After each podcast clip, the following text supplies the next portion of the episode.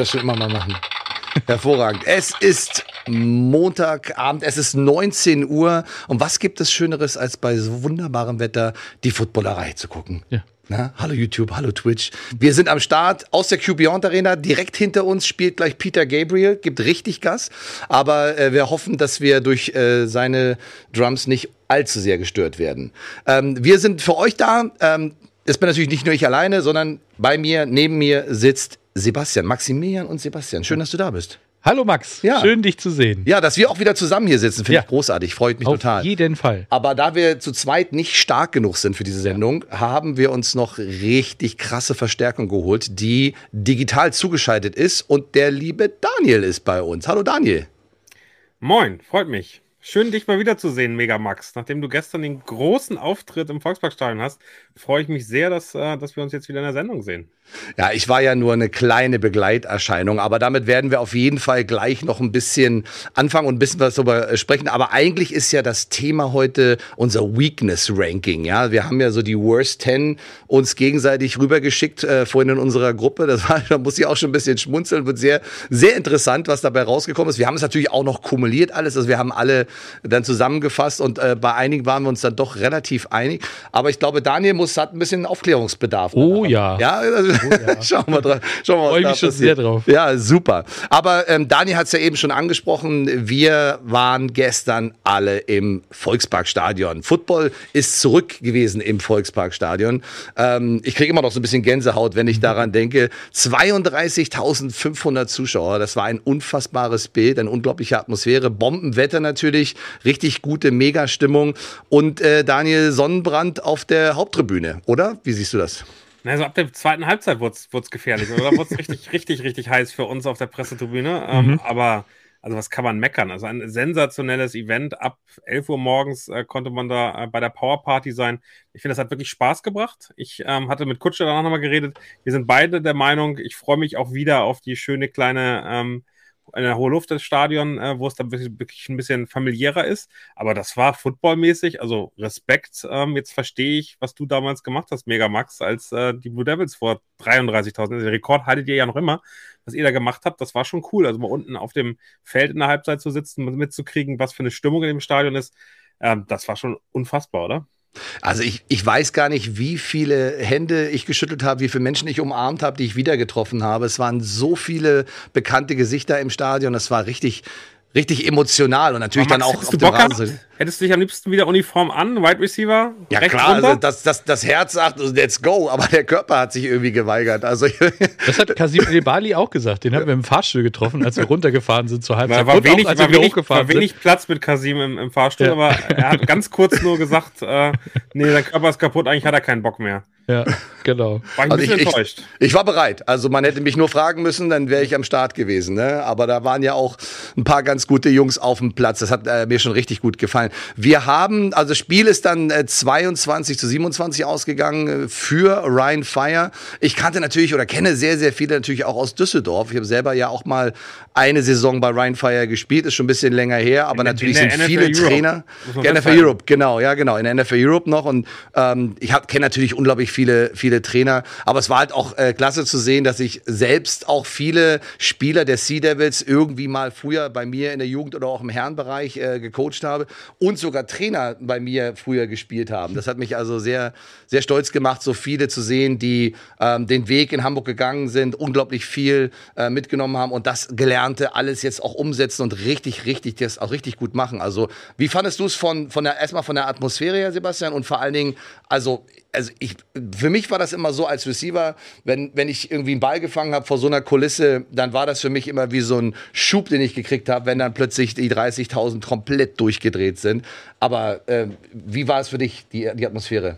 Ähm, ja, das Publikum war ja auf jeden Fall, also gerade bei so einem Big Place waren die ja sofort da. Ne? Also das war schon, schon echt cool, das mitzukriegen, wie die Leute auch echt wieder Bock darauf haben. Ne? Das war, war echt ein Erlebnis, muss ich ganz ehrlich sagen. Ich war die Woche davor in Duisburg, das war auch schon cool, ist ein anderes Stadion, kleineres Stadion. Aber so, wenn du dann, es war das erste Mal seit neun Jahren wieder im Volksparkstadion. Ne? Vorher war ich noch zu einer anderen Sportart früher immer da. Oder Metallica? nee, da war ich tatsächlich nicht. Da war nur Kutsch und ich, genau. Da war nur Kutsch und du, genau. ähm, es war auf jeden Fall wirklich ein Highlight. Und wie du schon sagst, also sobald da irgendwas Spannendes oder ein gutes Play passiert ist, das Publikum war da, das war, war schon echt, echt überragend, muss ich ganz ehrlich sagen. Ja, das war auf jeden Fall auch extrem gut organisiert. Wie viele Menschen da auch im Einsatz sind. Also wenn ich da an unsere Zeiten zurückdenke, da waren das weitaus weniger Menschen, die dort im Einsatz gewesen sind. Aber ähm, das war schon, also auch das Feld sah ja bombastisch aus, äh, wie Daniel schon angesprochen hat, die Party, die draußen war.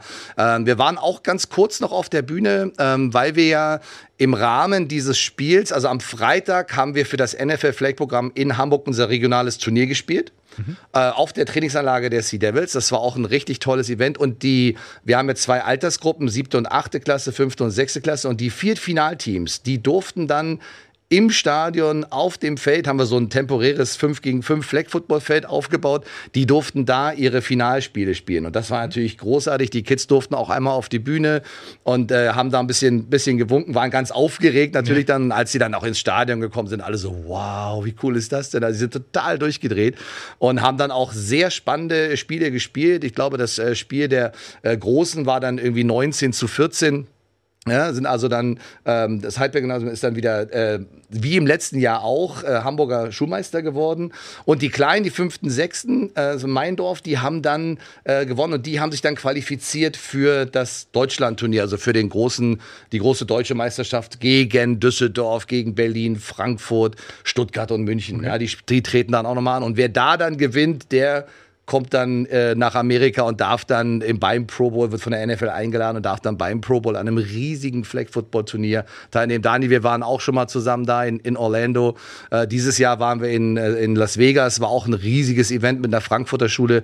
Also das ist schon echt cool und dass die Kids, dass wir die Möglichkeit bekommen haben von den Sea Devils, von der ELF, dann direkt vor dem Spiel dort ähm, eben diese, diese beiden Spiele spielen zu dürfen. Ja, wir haben das auch ganz gut organisiert, hat also vom Timing her super gepasst. Und äh, dann haben wir noch eine Siegerehrung gemacht mit Heiko Zische, mit der schönsten Stimme Hamburgs, die dann also auch nochmal die Kids äh, noch ein bisschen angefeuert hat. Zweiter Platz, erster Platz, die Kids haben sich total gefreut. Aber mein persönliches Highlight war so ein bisschen wie dann äh, die ganzen Kids dann an der Seitenlinie gestanden haben, auf der Seite der Sea Devils und direkt eigentlich vor dem Cointers es als das Team reingelaufen sind, sind alle Sea Devils Spieler bei den Kids vorbeigegangen und haben nochmal mit allen abgeklatscht. Das, also das, war, das war echt mein absolutes Highlight. Das fand ich ganz, ganz großartig. Ja. Äh, wenn wir uns jetzt noch mal ein bisschen auf das Spiel irgendwie fokussieren, ähm, Ryan Fire, Daniel, ist ja auch schon so ein bisschen so vom Gefühl her, wenn man auch im Vorfeld sich ein paar Sachen angeguckt hat und äh, auch so das Roster sieht und wie die sich entwickelt haben, die machen ja viele Sachen ganz gut. Ähm, ist ja auch ein kleiner Titelaspirant, oder? Hast du so auch das Gefühl gehabt, also auch gerade nach dem ersten Spiel gegen Frankfurt, das war ja sehr deutlich oder weitaus deutlicher als jetzt ja. diese, dieses Ergebnis vom Wochenende, aber die sind schon ganz gut, oder? Auf jeden Fall aktuell Favorit, würde ich sagen. Also, äh, wenn man mal die beiden österreichischen Teams wieder mitnimmt, die ja letztes Jahr auch super, super stark war, dann ist, ist Rheinfire schon extrem beeindruckend, wie die da auftreten. Und ähm, ich glaube, die, die Niederlage am ersten Spieltag für die Sea Devils ist bitter gegen die Polen, gegen äh, Breslau. Das ist wirklich am Ende vielleicht, vielleicht wirklich schon eine, Vorentscheidung und die Division ist einfach unfassbar, in der die spielen. Also äh, Frankfurt Galaxy und Hamburg Sea Devils, die haben richtig, richtig damit zu kämpfen, ob sie sich da dann wirklich qualifizieren können äh, für die Playoffs. Und ähm, Ryan Fire sieht wirklich extrem gut aus. Ich habe gestern lange mit äh, Katharina auch aus dem ELF Game Time äh, Podcast, der gerade auch aufgenommen wurde, der kommt heute Abend auch noch ähm, live äh, oder auf Spotify dann zum Anhören live natürlich nicht, aber ähm, das ist auf jeden Fall eine Chance, nochmal tiefer reinzugehen. Die kennt ganz viele von denen, weil äh, Ryan Fire so ein bisschen das Best-of von den Cologne Centurions und von Ryan Fire aus der letzten Saison ist.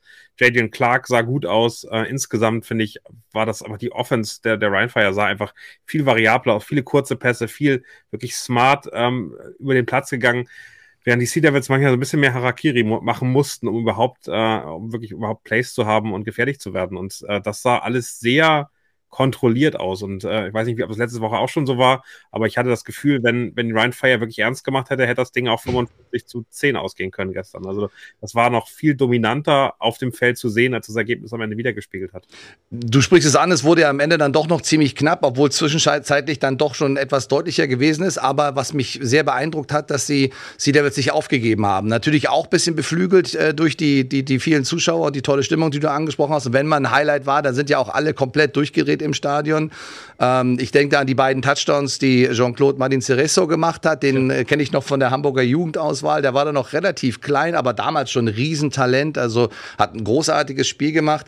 Ähm, ich, also von den Turnovers her, also die Defense der Sea Devils hat mir richtig gut gefallen. Die haben auch Jadrian, kennen die natürlich auch, klar, haben ihn so ein bisschen äh, disrupted, das haben die echt gut gemacht. Offensiv hatte ich so ein bisschen das Gefühl, dass noch ein paar Sachen so ein bisschen wackelig sind, aber da sind echt gute Ansätze dabei gewesen. Und vor allen Dingen auch, wenn es dann schnell gehen muss, haben sie auch wirklich gezeigt, dass es geht. Drittes Quarter war so das Quarter, was, wo die Sea Devils eigentlich mehr oder weniger das Spiel fast, also eigentlich schon deutlich verloren hatten, sind dann mit 0-13, aber im vierten Quarter mit 13-0 nochmal super zurückgekommen. Das war doch schon ziemlich beeindruckend. Und vor allen Dingen der letzte Touchdown war, glaube ich, drei Minuten vor Schluss oder so. Und dann waren es fünf Punkte, da hätte noch was passieren können, oder? Das war sehr knapp auf jeden Fall vom, ja. vom Ende. Ne? Das, was natürlich echt bitter war, war die Pick Six ja. Äh, das muss man ganz ehrlich sagen, das war wirklich so ein, so ein, so ein Genick, Genickbruch gefühlt, weil das war auch, den Pass hat Preston hergefühlt ohne Not. Äh, den hat er erzwingen wollen und äh, ne, dann war der Williams, heißt der, glaube ich, der, der ja. Cornerback von, von Ryan Fire. Der, Safety, genau, der ist da runtergeschossen, genau, ja. ja. Der hat auch im letzten Spiel schon gemacht, der hat auch genau. schon einen gemacht, ja. ja. Auf jeden Fall, also die Defense auch von Ryan Fire sehr schnell, sehr aggressiv, du hast es auch gesehen, die haben einen sehr, sehr guten Pass-Rush und äh, ja, also da, äh, also wie gesagt, die mit 0-2 zu starten für Sea Devils ist natürlich schwer, mhm. aber die Saison ist noch lang genug, dass noch einiges passieren kann und ich bin auch sehr gespannt, wenn die nochmal aufeinandertreffen, was dann passiert. Die Coaches sind super, also ich denke mal, die werden ihre Jungs auch dieses relativ junge Team, was ja auch ein paar Spieler verloren hat und viele neue dazu bekommen hat, ja. wird sich in der Saison noch extrem steigern. Also, aber es ist, wie Daniel gesagt hat, eine harte Division. Also da wird noch einiges passieren, oder? Aber es gibt eine Frage aus der Community gerade. Also Bettes36 fragt, warum war der Hit gegen den Fire Quarterback Ende zweites Quarter eigentlich okay? NFL oder College wäre das Game Over für die Tech gewesen. nee, ich finde ich fand, ich fand ihn okay. Ich habe ihn auch am Anfang habe ich auch gedacht, ja. äh, Helmet to Helmet. Haben aber dann gab es eine ja. Kamera, die von hinten kam und da sah man, also von hinter dem, dem Tackler und da sah man dann plötzlich, dass er wirklich mit der Schulter zuerst reingegangen ist. Äh, ist die Frage, wie weit hat er sich schon aufgegeben? Also war ja nicht die ganze Naja, wenn er mit den Füßen vorausleitet und auch selbst wenn du mit der Schulter dann das Face Mask triffst, also das ist ja genau diese Schutzposition, die der Quarterback beim Slide einnimmt. Also das war schon ein ziemlicher Kontakt, der da stattgefunden hat. Äh, Nicht Helmet to Helmet, da bin ich bei dir, aber trotzdem ähm, grenzwertig aber, äußerst. Also, ich habe hinterher eine Zeitlupe auf Twitter gesehen und da sah man wirklich, wie der, der Clark, der, der Helm wirklich auf den Boden knallte und mhm. diese typische Concussion-Situation, ja. die man hat, wo ich sage, das, also, vielleicht war es sogar eine, aber ähm, das hätte definitiv kopfmäßig nicht gut sein können. Und genau solche Situationen wollen wir ja eigentlich nicht sehen, egal ob es da jetzt eine Strafe gab oder nicht. Ich, für mich ist es so, so an der Grenze, äh, wenn es für dich äh, als, als Offensivspieler dann eine Strafe ist, dann kann ich das nachvollziehen, Max, aber es ist am Ende wirklich ähm, ähm, am Ende gesundheitsgefährdend. Also genau das sind die genau. Situationen, die wir nicht haben wollen. Und äh, von daher, glaube ich, muss man erstmal unabhängig von der Strafe sagen, das war nicht schön. Den, den gleichen Hit habe ich heute Morgen auch abgekriegt, äh, als ich auf der Kieler Straße stand, stand und mir einer hinten reingeschrubbt ist mit seinem Auto und ich ihn überhaupt nicht gesehen habe und ich dann auch erstmal schön mit dem Hinterkopf äh, gegen die Lehne geknallt bin. Dann dachte ich auch so, okay, guten Morgen. Hm. Ähm, das war richtig schön. Ähm, also der Tag hat super angefangen, aber er hört noch viel, viel besser auf mit uns hier. Ähm, ja, schön, aber, dass du trotzdem da bist. Das, das ja, ich habe es ja. irgendwie geschafft. Ich musste auch nicht ins Concussion-Protokoll, also es hat alles soweit geklappt, aber ein bisschen, also ich bin ja Kollision gewohnt, aber es ist schon bisschen länger her, dass ich mal mit abgekriegt habe. Ja. Ähm, aber das war schön. Ne? Also man war, war auf jeden Fall äh, wach. Das hat auf jeden Fall eine Menge, ja. Menge gebracht. Auf, äh, auf Twitch ist äh, Jan Weinreich unterwegs. Äh, schön.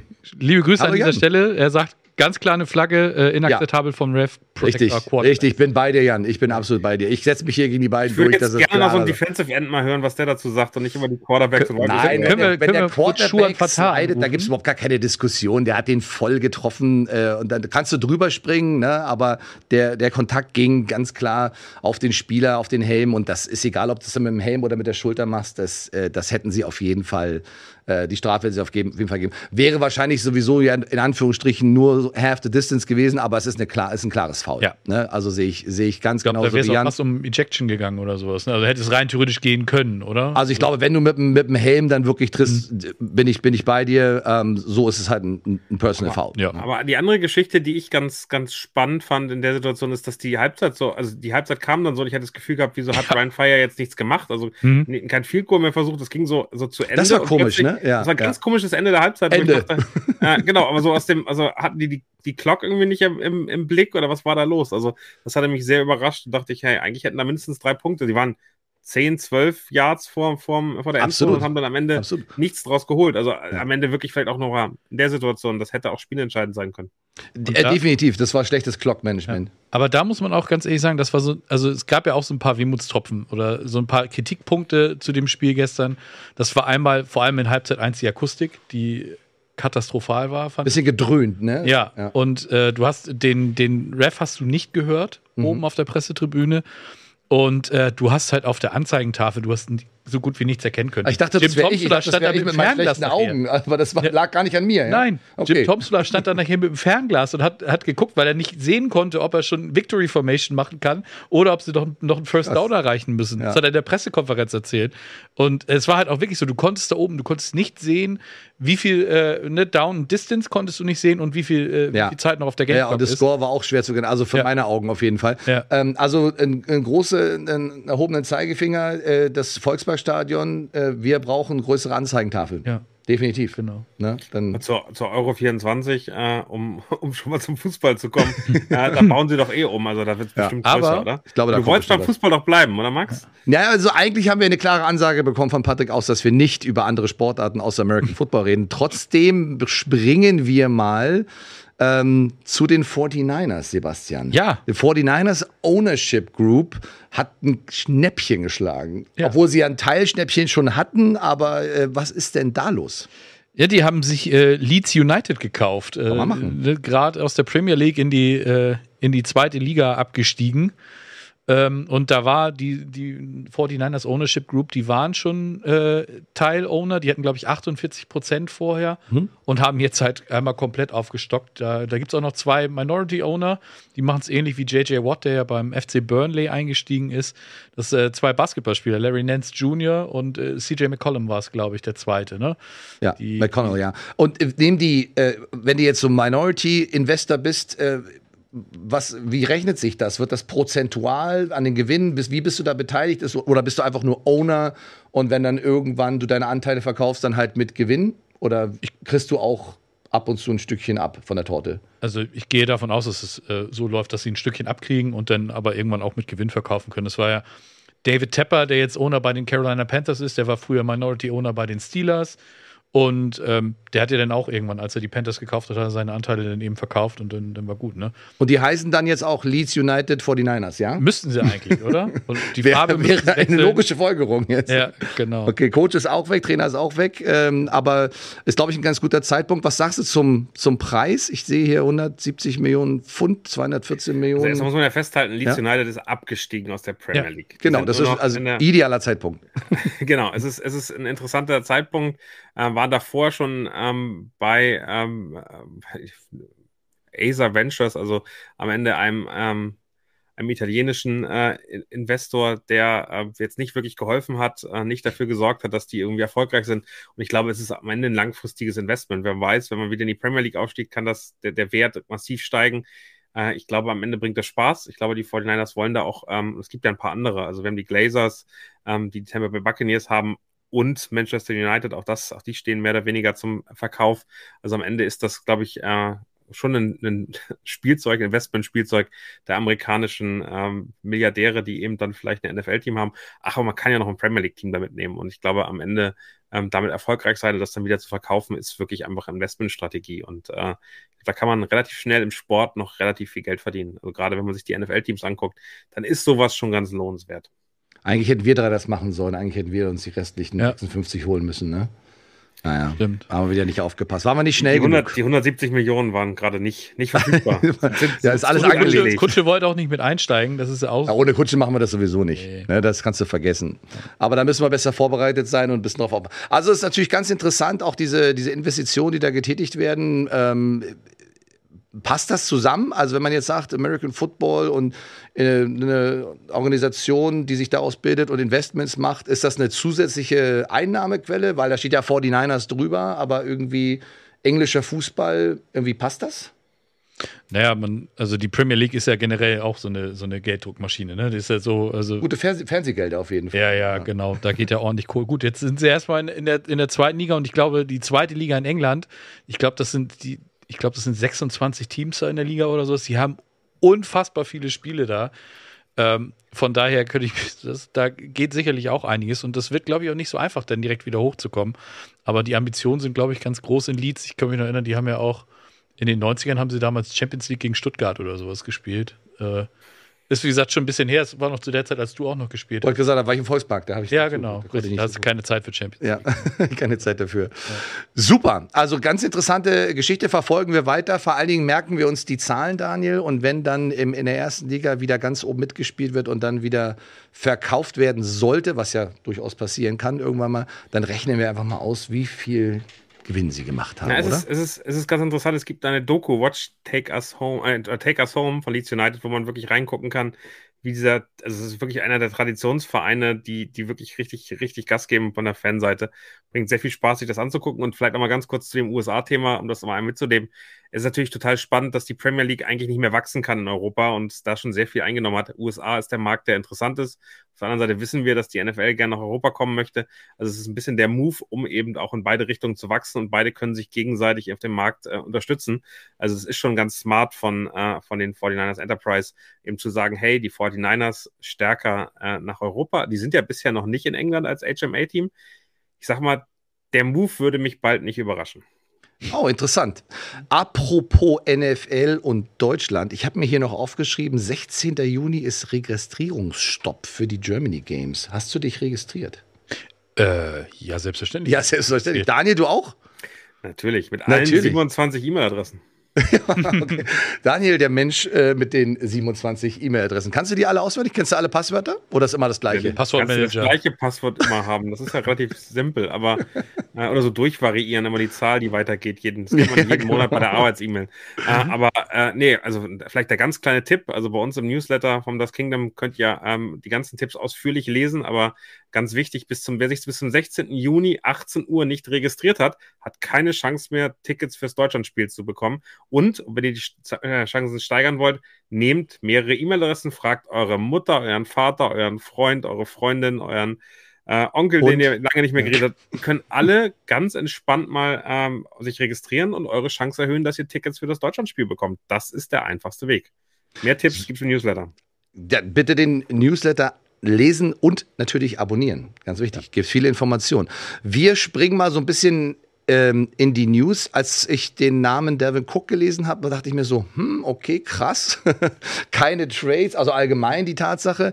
Äh, die Vikings schulden ihm noch zwei Millionen, aber ähm, irgendwie wir haben uns ganz kurz vor der Sendung darüber unterhalten, Sebastian. Äh, bist du jetzt jemand, es geht ja auch noch um eine andere Person, über die wir gleich reden, aber äh, wo geht die Reise für Devin Cook hin? Was glaubst du, wo er landen wird? Weil seine Statistiken in den letzten Jahren, war, die letzten vier Jahre immer über 1000 Yards, sogar 2020 1500 mit 16 Touchdowns war sicherlich seine, seine stärkste Saison, aber auch alle anderen Jahre, also alle von den vier letzten Jahren waren wirklich herausragend. Das ist ja auch eine absolute Maschine. Ähm, wo, erstmal, wo glaubst du, es hingeht und wo würdest du ihn gerne sehen? Ähm, ja, ich finde es halt erstmal schon mal bezeichnend. Der, der Mann ist 27 und äh, wird äh, einfach wird gecuttet, weil du keinen Trade-Partner findest. Ähm, das äh, hatten wir ja letzte Woche Montag schon, dass, dass er eventuell äh, auf den Markt kommen könnte. Am Freitag war es dann soweit.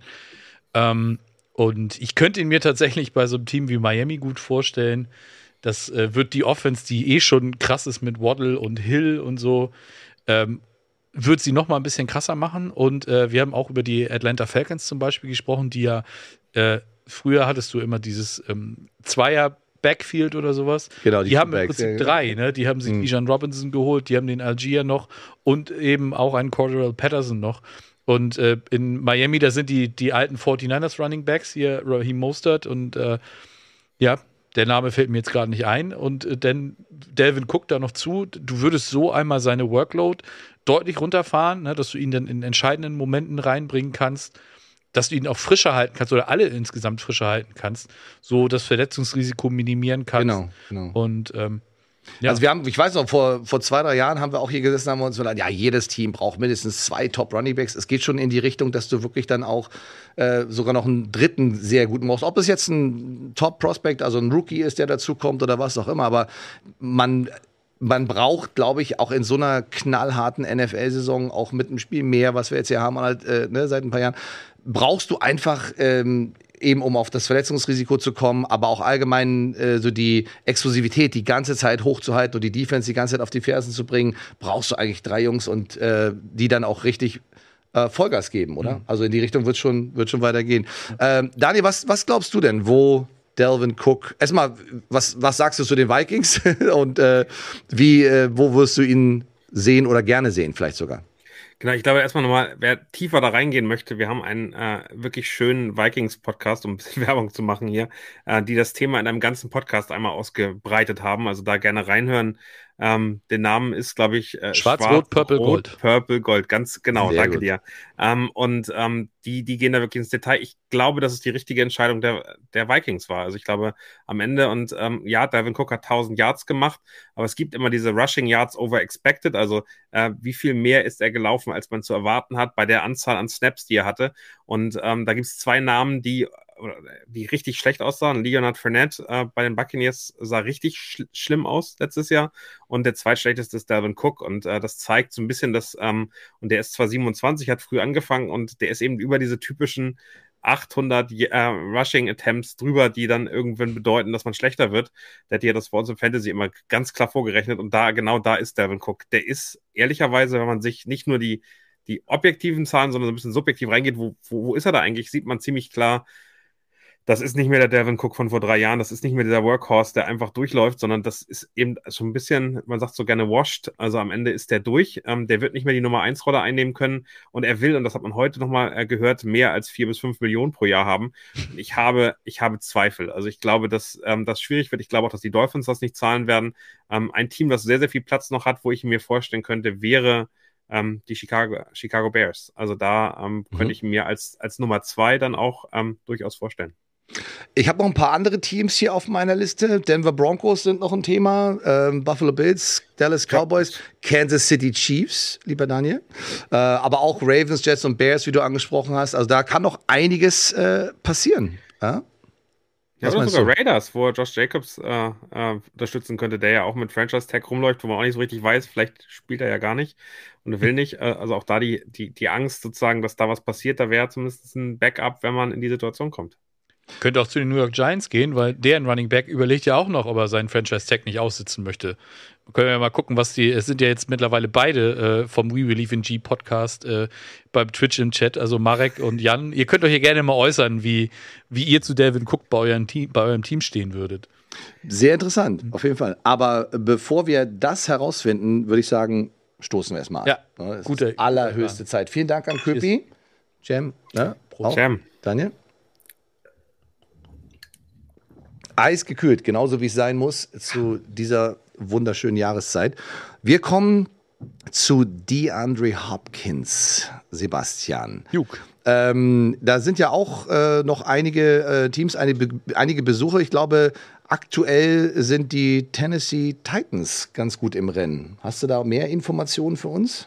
Er hat jetzt ein, äh, ein Visit bei den, bei den Titans, glaube ich, äh, und bei den New England Patriots auch. Ja. Und ähm, was mich da so ein bisschen wundert, da haben wir vor der Sendung auch drüber gesprochen, ähm, die Art und Weise, wie er zum Beispiel an diese Sache rangeht. Also ich habe so ein bisschen das Gefühl, dass er mehr äh, auf seinen Geldbeutel achtet, als dass er äh, eventuell auf mögliche Ringe oder Super Bowl-Teile. So wie OBJ das zum Beispiel gemacht, hast du ja genau. erwähnt vorhin, genau. Genau. OBJ damals äh, zu den Rams gegangen, hat eine, eine, eine kleinere Rolle äh, akzeptiert und hat da dann äh, eben auch seinen, seinen Titel gewonnen, den er bei Cleveland nicht gewonnen hätte und auch ja sonst wahrscheinlich nicht. Und Hopkins wie gesagt, der wurde ja auch gleich mit, mit mehreren, ich sag mal, großen Teams in Verbindung gebracht. Aber da scheint er an, allein wegen dem, dem finanziellen nicht unterkommen zu können. Ist ja auch klar, die meisten sind da, was das Salary Cap angeht, ja schon, ich sag mal, ein bisschen enger gestrickt. Und äh, jetzt muss er wahrscheinlich wohl dann doch ein bisschen kleinere Brötchen backen, ähm, was zumindest den Erfolg angeht. Vielleicht kann Tennessee und New England können ihm sicherlich ein bisschen mehr Geld bezahlen. New England macht in dem Sinne wieder so ein bisschen Sinn. Bill O'Brien ist da jetzt der Offensive Coordinator, der war damals Head Coach bei den Texans und da ist er immerhin dreimal First Team All-Pro geworden. Ne? Also es ist schon, da, dass da eine Connection da ist, äh, kann man, glaube ich, ganz gut sagen.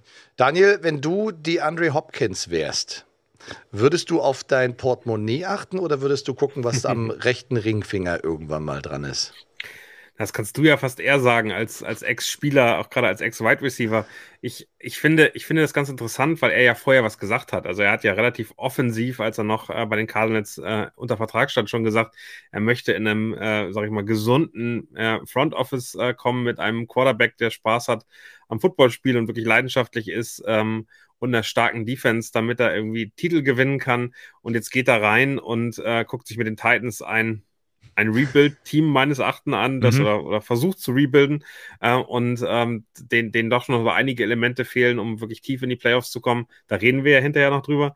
Äh, und mit den, mit den Patriots äh, ein Team, was in der wahrscheinlich härtesten Division aller Zeiten ist. Also ich glaube, ich kann mich nicht erinnern, dass ich das Gefühl hatte, dass die AFC West, äh, äh AFC East so stark ist wie irgendeine Division, die ich vorher irgendwie erlebt habe. Äh, von daher auch da wird es richtig hart, erstmal überhaupt in die Playoffs zu kommen. Und äh, wenn ich das dann sehe, dann habe ich das Gefühl, okay, er guckt vielleicht schon nach Salary Cap. Und ich glaube, das ist die ganz, ganz große Frage. Und da habe ich heute relativ viel gelesen. Das Contract Value, was er so anstrebt und angeboten wird, ist natürlich ganz spannend. Wir haben den 12. Juni.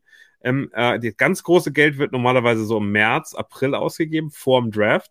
Jetzt sind wir in der Situation, also diese Free Agent Frenzy, die wir immer haben, jetzt sind wir in der Situation, wo die spannenden Teams eigentlich keine Kohle mehr haben, weil da rechnet keiner mehr wirklich damit, jetzt noch groß Geld auszugeben, sondern versucht jetzt eher so sneakermäßig da reinzugehen und, äh, und so einen Veteran noch für für ein Minimum irgendwie mitzunehmen. Und da hast du jetzt plötzlich einen DeAndre Hopkins, der sagt, boah, ich will eigentlich mehr als 15 Millionen, die OBJ hatte. Und das ist eine richtige Problematik. Also ich glaube, dass die Besuche, die er jetzt macht, auch eher so ein bisschen ähm, die Teams, die ihn haben wollen, Angst machen, dass er vielleicht dann doch irgendwo anders signed. Und ich glaube, das geht eher darum, sozusagen sein Contract Value noch nach oben zu drücken.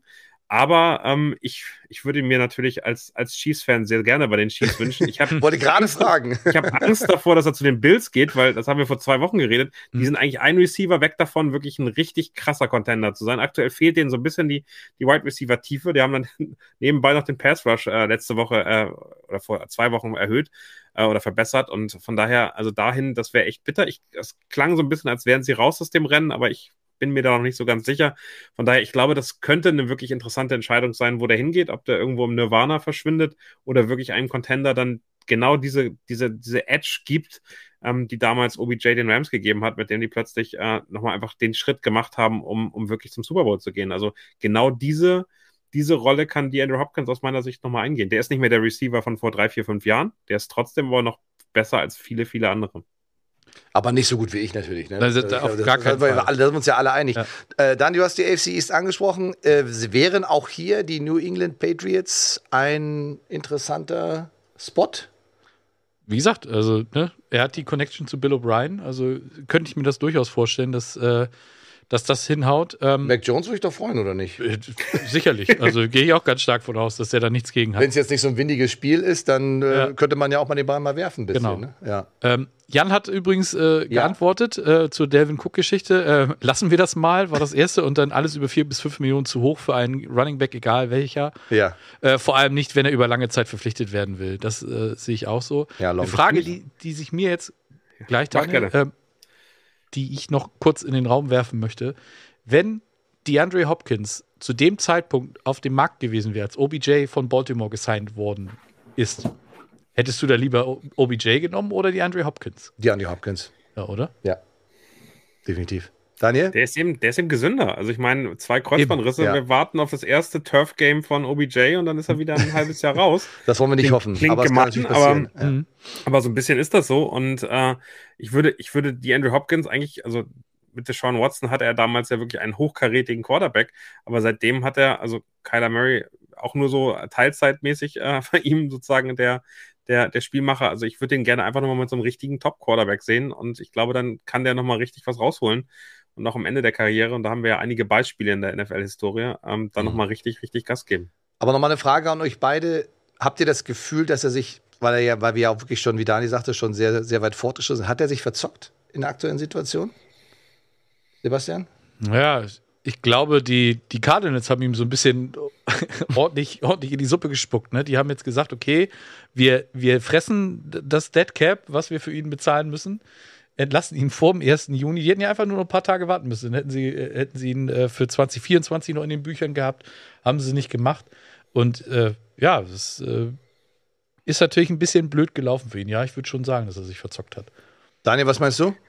Na, ich, ich finde es eben ganz schwierig. Der wäre ja auch ein Trade-Kandidat gewesen. Und ich glaube auch, dass Teams für ihn getradet hätten. Also genau die, die, die, die wir haben, Chiefs und Bills, waren ja sehr, lange in den Verhandlungen drin. Und ich glaube, dass dieser OBJ-Move eben für ihn das gesamtheitlich geändert hat. Und ähm, dass er da vielleicht einfach ein bisschen zu viel der ganz großen, den ganz großen Geld hinterher gewesen wäre. Hätte ich gesagt, er hätte damals lieber für 10 bis 12 Millionen irgendwie, vielleicht oder 8 Millionen mit Incentives irgendwo unterschreiben sollen. Äh, und dann wäre es gut gewesen und er wäre wirklich ein essentieller Teil der Teams gewesen. Jetzt muss er sich eben diesen Status eben wieder erst erarbeiten mit den Treffen, mit dem wie planen die Teams eigentlich gerade? Also ja, er hat sich definitiv verzockt und äh, OBJ scheint den besseren Berater zu haben. Ja, sieht ganz danach aus. Also, ja, wir müssen mal gucken, wie sich das weiterentwickelt. Also, im Prinzip ist er meiner Meinung nach auch noch viel Geld wert, aber ob die Teams, gerade wie Daniel angesprochen, auch die Top-Teams noch so viel Geld ausgeben, ist eben genau die große Frage. Mhm. Also da, übrigens ganz, ganz spannend, da kannst du vielleicht was zu sagen, Max, weil du mhm. dich mit sowas ja total auskennst. Uh, Salary Cap ist ja gar nicht der Schlüssel. Den Salary Cap kannst du immer umgehen, indem du in die nächsten Jahre schiebst, indem du Verträge restructurest. Also wenn du die Teams anguckst, die Top-Teams, die können 80 Millionen aus dem Salary Cap noch rausholen, wenn sie wollen. Die können jeden Spieler signen, den sie ja. haben wollen. Mhm. Der entscheidende Punkt ist Cash. Mhm. Ähm, weil am Ende müssen sie ja, und dann ist es garantierte Summen äh, irgendwie hinterlegen. Sie haben einen, auch vom, vom Owner meistens einen Cash-Limit, was unabhängig ist vom Salary Cap, was teilweise mhm. niedriger ist als das Salary Cap, weil sie ja vorher schon Garantien zahlen mussten in den letzten Jahren.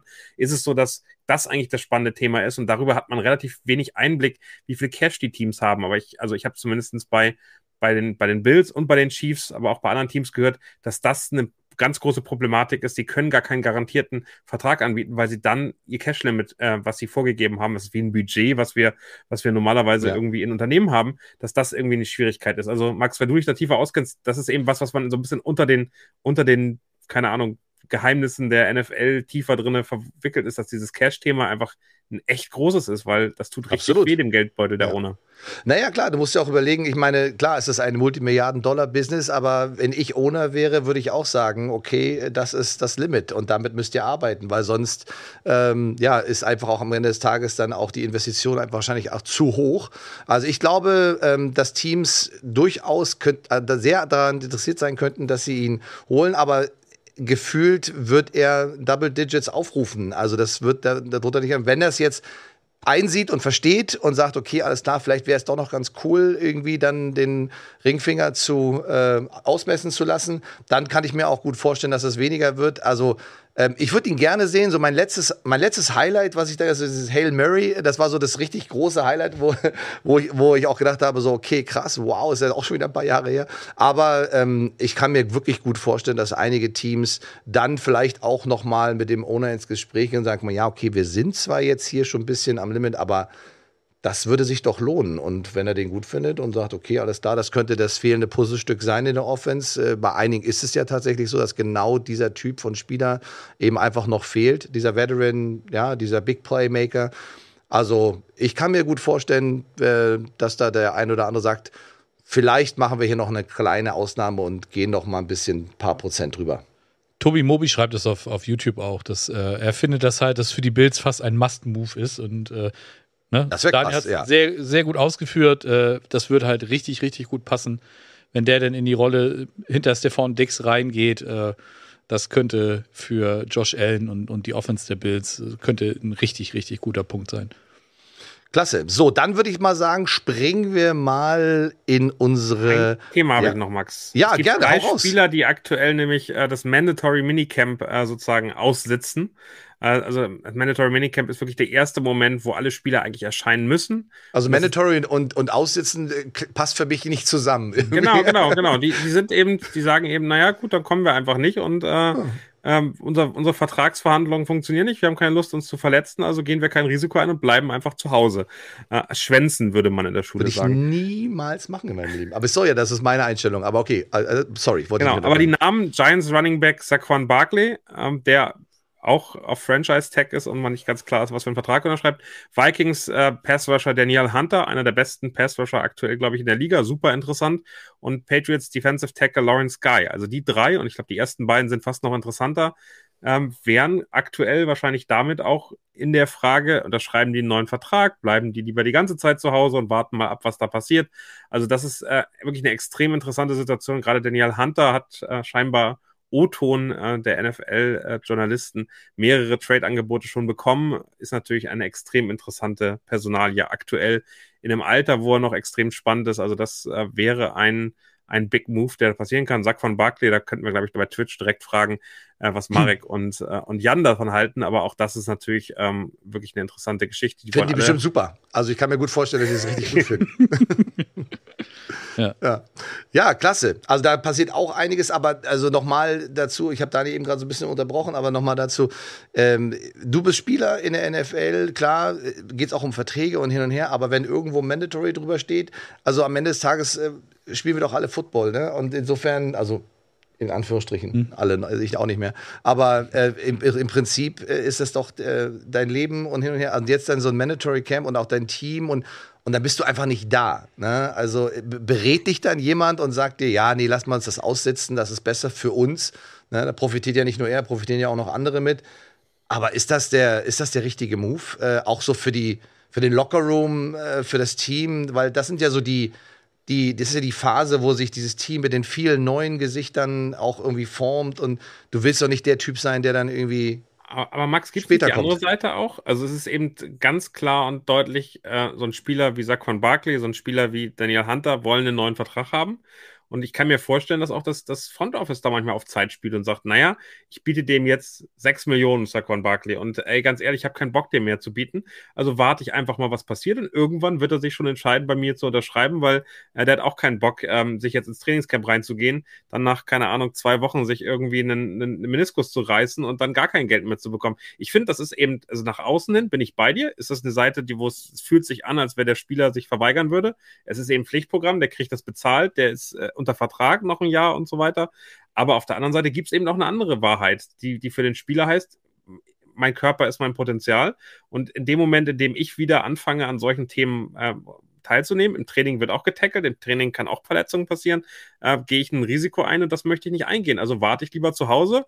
Äh, auch zu Hause haben sich äh, Spieler schon hart verletzt, ohne Frage, aber da kann ich, da kann ich einigermaßen das kontrollieren und gehe das Risiko ein, dass es, dass es nicht passiert und kann dann eben gucken, dass ich einen ordentlichen Vertrag unterschreibe. Und in dem Moment, in dem der unterschrieben ist, bin ich da und gebe alles. Und das finde ich eigentlich auch also eine Sichtweise, die man, die man mitgehen kann ich glaube, das Ausschlaggebende ist, mein Körper ist mein Kapital, keine Frage. Trotzdem bin ich einfach so, vielleicht, vielleicht, bin ich da auch zu oldschool, keine Ahnung, aber in der, in der nee, Situation. Ich bin, ja, ich bin bei dir. Ich, ich finde ich find ja. nur wichtig, beide Seiten zu zeigen. Ich finde ja. es eben, es gibt eine, es gibt äh, Wir zwei Wahrheiten alles, und die sind, die sind immer die Meinung hm. über die Situation, in der Spieler ist und die Situation, in der das Team und, und, und die, das Front Office ist. Und beide Seiten, und da geht es eben darum, mit sehr viel Fairness zu spielen. Wenn man das oft merkt, dass in einem Team die Leute so aussitzen, glaube ich, kann man davon ausgehen, dass das Front Office vielleicht auch ein bisschen unangenehm sein kann in solchen Verhandlungen. Absolut, absolut.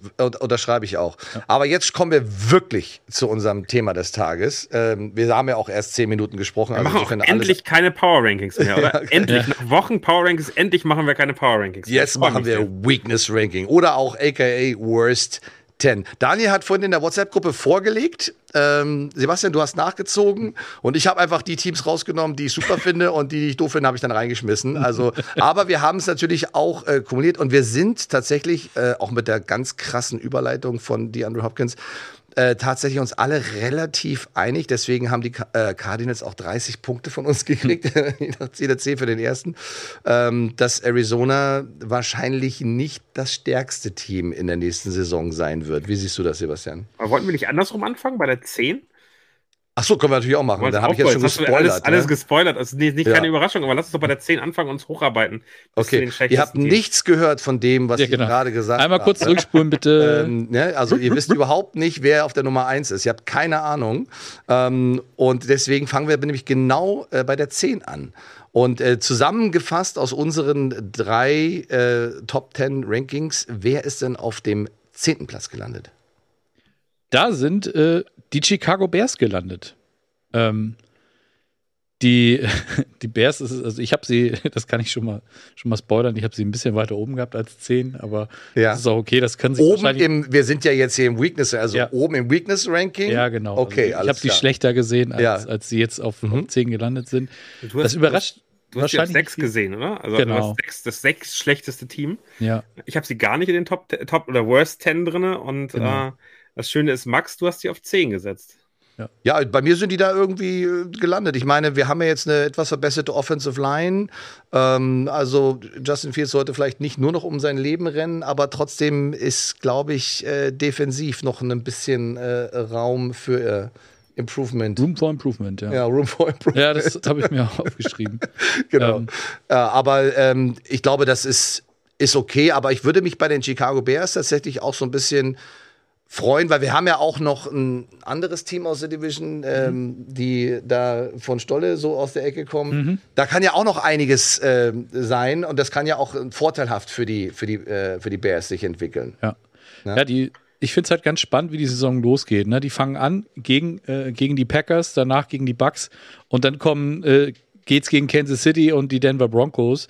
Und da ist für mich vom, vom Record her gefühlt von 2 zu 2 bis 0-4 eigentlich fast alles drin. Okay. Ich kann mir sogar ein 3-1 vorstellen. Ja, habe ich auch erst überlegt, bin ich ganz ehrlich, äh, weil, ich, weil man die Broncos noch nicht so richtig einordnen kann. Also ja, für und, mich. Und ich finde, die Chicago Bears sind so ein bisschen auch äh, die, die ein typisches Team, gegen das die Chiefs verlieren. Ich kann mir sogar vorstellen, dass sie ja? gegen die Broncos das erste Spiel verlieren.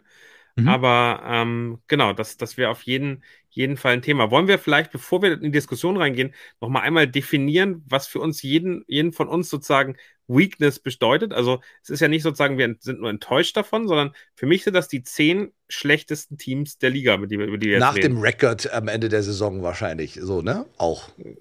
Wie viele Siege? Genau. Ja, das heißt genau, übrigens aber auch, also, also enttäuschen war so ein bisschen der Titel. Also sie enttäuschen die Fans für mich. Sie, sie, sie machen das manchmal aber auch bewusst. Also es gibt eben mhm. auch Teams, und wir reden nicht von Tanken, aber wir reden davon, hey, wir müssen ein Rebuild machen, wir geben gute Spieler ab, damit wir gut aussehen äh, im, im Draft und neu aufbauen können. Ich finde, das, das eben, das ist bei den Chicago Bears, die haben das Ziel, jetzt nach oben zu kommen. Also ich glaube, für mich ist das, das ein definitiv ein Team, was nicht im Win-Now-Modus ist, aber wenn jetzt sagt, so langsam, letztes Jahr waren wir bei 3,14, so langsam wäre schön, wenn wir mal auf positive Themen kommen.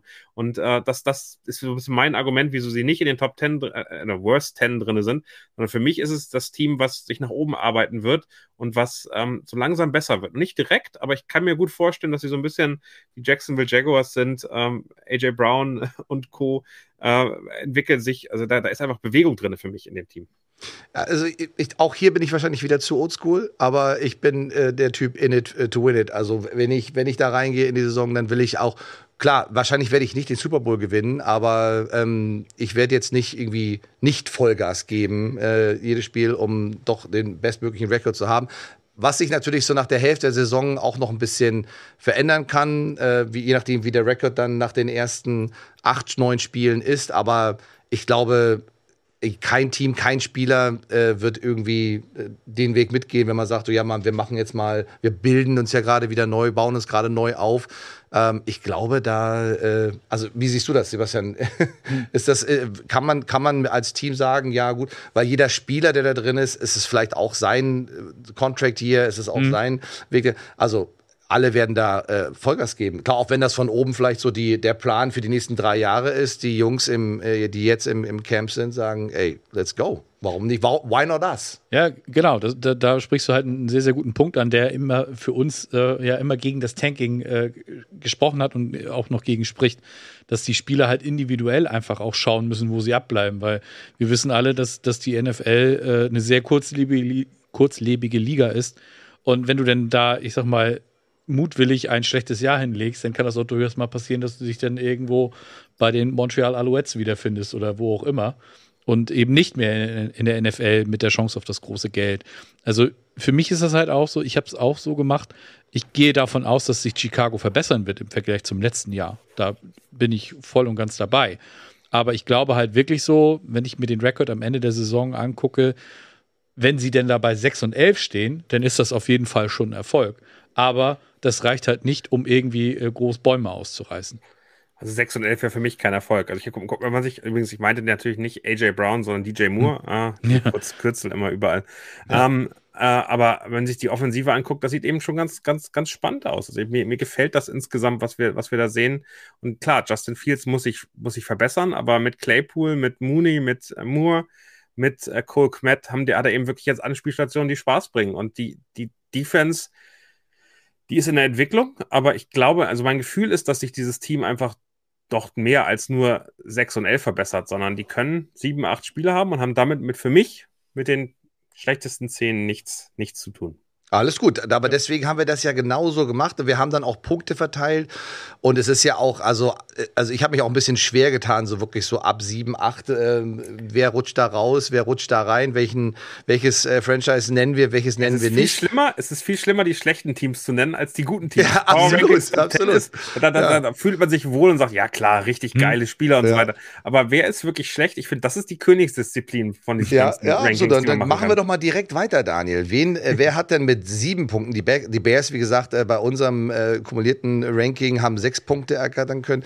Sieben Punkte ähm, haben, welche, hat welches Team bekommen? Ich finde es das schön, dass du mich beide nimmst, weil die sowohl neun als auch zehn habe ich gar keine Punkte gegeben. Also bei mir, bei mir, das kann ich jetzt schon sagen, wären die Saints und die Panthers noch drin gewesen in den Top Ten. Die haben es bei euch beiden äh, dann nicht so weit reingebekommen, dass sie jetzt in den Top Ten äh, sitzen. Sebastian hat auch die Browns gehabt. Äh, das mhm auf 10. Ich etwas absurd, weil die sehe ich deutlich besser diese Saison. ähm, und ähm, absurd, das ist sind, es, es sind die Titans gewesen, ja. die ich, die ich im, und da haben wir ja vorhin schon ein bisschen drüber geredet, im massiven Rebuild sehen. Also die haben einfach echt, also Ryan Tannehill ist jetzt nicht besser werdend. Derrick Henry ist für mich ein Trade-Kandidat Richtung Trade-Deadline. Da wollen die Titans noch so viel wie möglich rausholen, aber da wissen sie ähnlich wie bei Delvin Cook, dessen Zeit geht langsam zu Ende.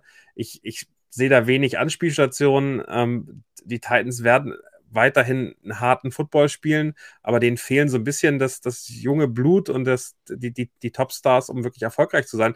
Und die haben sich ja schon lange auf Derrick Henry äh, ausgeruht, würde ich sagen. Und der wird eben nicht sagen mehr. Sagen wir mal verlassen. Genau, hm. verlassen. Und, äh, und am Ende wird der nicht mehr die Leistung bringen, die er davor gebracht hat. Und ich glaube, das ist ein massives Problem, was die, was die Titans haben können. Ähm, ich habe sie ja nicht gewählt, weil ich ähm, nicht nur neun oder zehn andere Teams sehe, die schlechter sind, weil ich glaube, dass ähm, das am Ende, und da bin ich dann wieder beim Coaching, ich glaube, dass Coaching total wichtig ist und da haben die Titans einigen Teams äh, was voraus. Da gebe ich dir grundsätzlich recht, ja? aber der Coaching-Staff war ja letztes Jahr auch schon da. Ja. Ne? Und wenn jetzt auch noch, wir haben ja vorhin äh, über unseren Freund äh, DeAndre gesprochen, wenn der jetzt noch dazu kommt, dazu kommen sollte, dann sind die dann immer noch für dich in der Worst 10? Für mich ist halt immer auch noch ist, ist die entscheidende Frage, äh, wer wirft denn da jetzt den Ball? Wird es Ryan Tannehill? Wird es Will Levis? Wird es, wird es Malik Willis? Das ist so, also auf Quarterback ist das, finde ich, so, so unsettled, äh, weil, wie gesagt, klar, du gehst grundsätzlich davon aus, dass ähm, Ryan Tannehill der, der Clear-Cut-Starter sein sollte, aber du hast jetzt zwei Jahre hintereinander einen Rookie-Quarterback genommen. Das heißt, du willst schon irgendwas verändern, aber traust dich dann irgendwie doch noch nicht so richtig. Also bei den Titans ist so, ich werde aus diesem ganzen Prinzip halt nicht schlau. Weil, wie gesagt, zwei Rookie-Quarterbacks in zwei Jahren hintereinander genommen. Hill behältst du trotzdem noch. Warum cuttest du ihn nicht zum Beispiel? Ich halte mal fest, die, die Titans haben letztes Jahr bei 7-3 gestanden. Richtig. Haben dann, haben dann sieben Spiele in Folge verloren was für mich mit Verletzungen zu tun hatte, ganz klar mhm. und deutlich. Und irgendwann war dann auch klar, dass die Saison nicht mehr zu retten ist. Ich glaube eben, dass da mehr Qualität drin ist, was man am Anfang der Saison gesehen hat. Und ich glaube eben, dass, dass sie schon noch mehr gewinnen kann. Aber Max, die Frage muss eigentlich in deine Richtung gehen. Es tut mir leid. Äh, aber du hast die Titans so richtig schlecht auf äh, Platz 6 Worst Level gesehen. Ja. Also bei dir sind die ja in den, in den also nicht mal in den Top 25 der Liga. Wieso siehst du die so schlecht? Ich habe das einfach so gemacht. Du hast ja vorgelegt, äh, dann Sebastian hat dann nachgelegt und ich habe einfach, wie gesagt, die Teams dann einfach rausgenommen. Ähm, die, also ich habe jetzt hier auf Platz 8 auch ein Team, was ich da überhaupt nicht sehe. Darauf kommen wir gleich gleich zu sprechen. Und äh, dann habe ich aber so ein bisschen hin und her geschifft und auch so, ach die, ja, okay, die könnten es auch sein. Habe mir ein paar Sachen durchgelesen. Ähm, ich bin gespannt tatsächlich, was die Quarterback-Situation angeht, aber irgendwie haben mich auch in der, in der letzten Saison die Titans, ist, wahrscheinlich ist so dieses, dieses, was du angesprochen hast, dieses letzte Drittel oder was fast schon fast die letzte Hälfte irgendwie so im Hinterkopf geblieben. Es war einfach anstrengend. Es ja. war einfach anstrengend Total. zu gucken. Und äh, das ist immer, ich mach, äh, äh treffe so eine Entscheidung oft auch gar nicht so an Hard Facts und hier und hier, also äh, auch ein bisschen aus dem Bauch raus und das, was so in meinem, was so hängen geblieben ist. Und deswegen sind die bei mir tatsächlich auf dem sechsten Platz gelandet. Also in der Worst Ten. Ne? Also ich habe ein Argument für die Titans, wieso ich nicht glaube, dass sie in den Worst Ten landen werden. Und das ist die Division. Also die AFC South, da sind die Jaguars. Da sind ja ein paar klarer, Teams dabei, ja. Klarer dominant. Aber da sind noch die Colts und die Texans und ich kann mir vorstellen, dass die Titans gegen die beiden Teams 4-0 gehen. Und äh, dann ist es schwer, in die, in die Worst 10 zu landen. Also da musst du die ganze andere Saison schon ziemlich abschenken. Ich traue denen aber auch wieder durchaus zu, dass sie sich die, dass sie sich gegenseitig die Spiele klauen. Ja. Also, du hast durchaus recht, klar, die könnten da easy peasy 4-0 gehen, aber ich sehe das auch, das ist äh, durchaus möglich. Ohne Scheiß. Die haben letztes Jahr, äh, haben die Colts und die Texans unentschieden gespielt. Mich würde es nicht überraschen, wenn die Titans jetzt gegen eins von diesen Teams unentschieden spielen. Und äh, Right. Some Say It's T schreibt es auf YouTube Genau. sind die Titans nicht, äh, nicht so eher ein Team in den Bottom Five, äh, äh, no hate. Und ja, Alles gut, alles gut, genau. so. Aber äh, sollten die äh, Titans äh, ziemlich weit unten landen oder auch so im Laufe der Saison äh, wirklich Schwierigkeiten haben, also dass sie sich dann einen Caleb Williams am Ende, also im 24 Noch ein Quarterback. das wäre ja dann doch etwas merkwürdig, oder? Ja. Also in die, aber man muss natürlich auch gucken, was mit Will Levis ist. Also Mhm. ich meine, das, äh, das reine die Draft-Position wissen wir alle spielt keine Rolle und äh, am Ende des Tages ist es, äh, wie kommen die Jungs an? Vielleicht ist er auch einer, der dann äh, eben eben diesen äh, diesem Team auch noch eine ganz andere Dimension geben kann. Das wissen wir alle nicht. Also das können wir nur spekulieren. Ähm, vielleicht ist vielleicht ist er auch so vom Mindset so, dass er sagt, okay, als der jetzt zeige ich euch mal, dass ihr alle einen Fehler gemacht habt. Ja, genauso wie Amon Ra Sam Brown es gesagt hat, also ähm, ne, der alle Receiver der, die vor ihm gedraftet worden sind. Ähm, und das, er hat es bewiesen. Also er hat gezeigt, da war, da haben einige Teams einen Fehler gemacht. Ja. Ne? Wie schon so ein bisschen angekündigt von mir, auf äh, Platz 8, äh, lieber Sebastian, mit acht Punkten, äh, die sie erreicht haben. Also die Punkte werden immer höher, wie ihr mitbekommen habt. Übrigens ja ganz kurz, Pat Cooper, bitte, bitte entspann dich jetzt, äh, atme ganz in ruhig durch. Ich weiß, dass du dabei bist. Ich habe dich gerade schon gesehen, dass du, Ja. dass du geantwortet hast. Es ist, es ist nur Football. Es ist, nur, es ist nur Football und es sind nur drei Jungs, die über Football reden. Genau. Ähm, genau. Und da steht, welches Team bitte, lieber Sebastian? Ja, äh, die Leute, die Pat Cooper kennen, wissen, dass er es mit den Las Vegas Raiders hält und äh, dementsprechend sind äh, die dort bei uns gelandet. Und Bei euch bitte, ja? Ja, Wir wollen ja. wir hier jetzt nicht irgendwie Man äh, muss festhalten, Pat Cooper, Megamax ist Raiders-Fan. auch so ein bisschen. ja. So ein bisschen. nun. Schon lange, schon sehr Genau. lange. Also so wir haben zusammen den, den Chiefs Seit dem Super Bowl angeguckt und er 80ern. wollte kein Chiefs-Trikot anziehen, weil er, weil er das, das, das tat ihm so weh. Daher, also mehr als nur Anhänger, für mich Fan. ja, Ja, okay. das ist auch, ist auch gut. Aber sorry, Sebastian, wir haben dich unterbrochen. Ähm, bei mir äh, ist bei Las Vegas halt die eine riesengroße Frage, was ist mit Jimmy Garoppolo? Ja, der schmiert alle weg. Klare Sache. Ja, aber was ist denn? ja, ne, die haben, die haben, ne, wir haben das letzt vor drei Wochen, glaube ich, haben wir es besprochen, was sein, sein Vertrag angeht, ne, dass er eigentlich äh, die Physical gar nicht geschafft hätte, wenn sie da nicht diese Klausel noch äh, eingebaut hätten, diese Waiver-Klausel.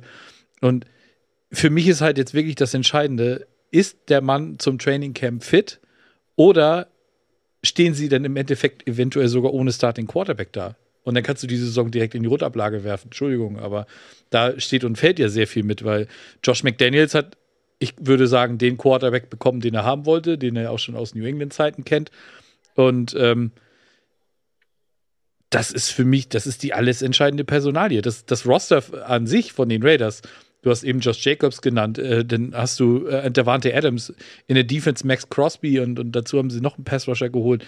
Also, das sieht auf jeden Fall nicht schlecht aus, aber für mich steht und fällt das alles mit dem Quarterback und, und dazu Auch- kommt auch noch die Division. Es gibt, es, gibt ich- natürlich, es gibt natürlich auch noch einen Punkt, sorry, deine, aber es gibt natürlich auch noch einen Punkt und das ist äh, auf jeden Fall gefühlt das Coaching. Also auch wieder, was ist im letzten Jahr hängen geblieben. Äh, viele Leads, auch Double-Digit-Leads, die sie äh, einfach verschenkt haben. Ja, und äh, ich glaube, das ist eine, das ist eine starke Truppe, aber da steht, steht und fällt das einfach auch mit dem Coaching, dass du Spiele, die du explosiv startest, wo du auch mal 17 vorne bist, dass du die einfach nach Hause bringst. So, das ist, glaube ich, auch noch mal ein ganz wichtiger Punkt. Aber sorry, Daniel, du wolltest noch. Na, also ich, ich, ich finde sogar, wenn Garoppolo fit ist und spielt, habe ich mega Zweifel an diesen Las Vegas Raiders. Und das hat auch wieder mit der Division zu tun. Hm. Wir haben die Chargers, wir haben die Chiefs, wir haben die Broncos, die vielleicht stärker werden, ähm, wo das für mich mit das schwächste Team ist. Ähm, das hat mit Josh McDaniel zu tun, der Offense kann, der Tom Brady kann, der aber bisher nicht bewiesen hat, dass er ein Team führen kann, aus meiner Sicht. Und es ist eben, also Davante Adams, Jacoby Myers, Hunter Renfro, Tight Ends, die, die wirklich stark aussehen mit, mit dem Draft, ähm, den sie gemacht haben. Das sieht alles in Ordnung aus, aber was ist denn das für eine Defense. Also, die haben eine schwache Linebacker, die haben äh, in der Secondary jetzt nicht die ganz großen Namen, wo ich das Gefühl haben kann, das heißt, du musst eigentlich einen Pass Rush haben, der dominiert, damit du als Defense funktionieren kann. Jetzt hast du, habt ihr gerade eben schon gesagt, Max Crosby, der, der läuft da seit Jahren äh, die Quarterbacks an, aber ein Cheddar Jones hat eher enttäuscht. Ähm, es wird ganz spannend sein, wie Tyree Wilson als deren, deren Pick im Draft ähm, dann, dann performen wird und wie schnell der funktioniert. Aber wenn dieser Pass Rush nicht auf Top-Niveau funktioniert, dann ist, ist, es, ist es eine Sache, wo ich glaube, die Secondary wird richtig viel geburnt. Also ich glaube, am Ende äh, werden die Raiders viele High-Scoring-Games in der Division machen und sie werden viele davon verlieren.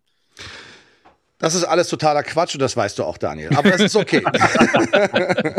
Machen wir mal weiter, weil Sebastian und ich, wir wollen uns tatsächlich noch äh, Backstage bei äh, Peter Gabriel gleich ein bisschen reinschleichen. Ja. Wir sind ja direkt hier im Künstlereingang äh, um die Ecke. Deswegen werden wir jetzt mal weitermachen. Und jetzt kommen wir auf den. Ein, ein, ein, Kommentar, den ich absurd lustig finde. Jeremy okay. Denton, scheinbar auch Raiders-Fan.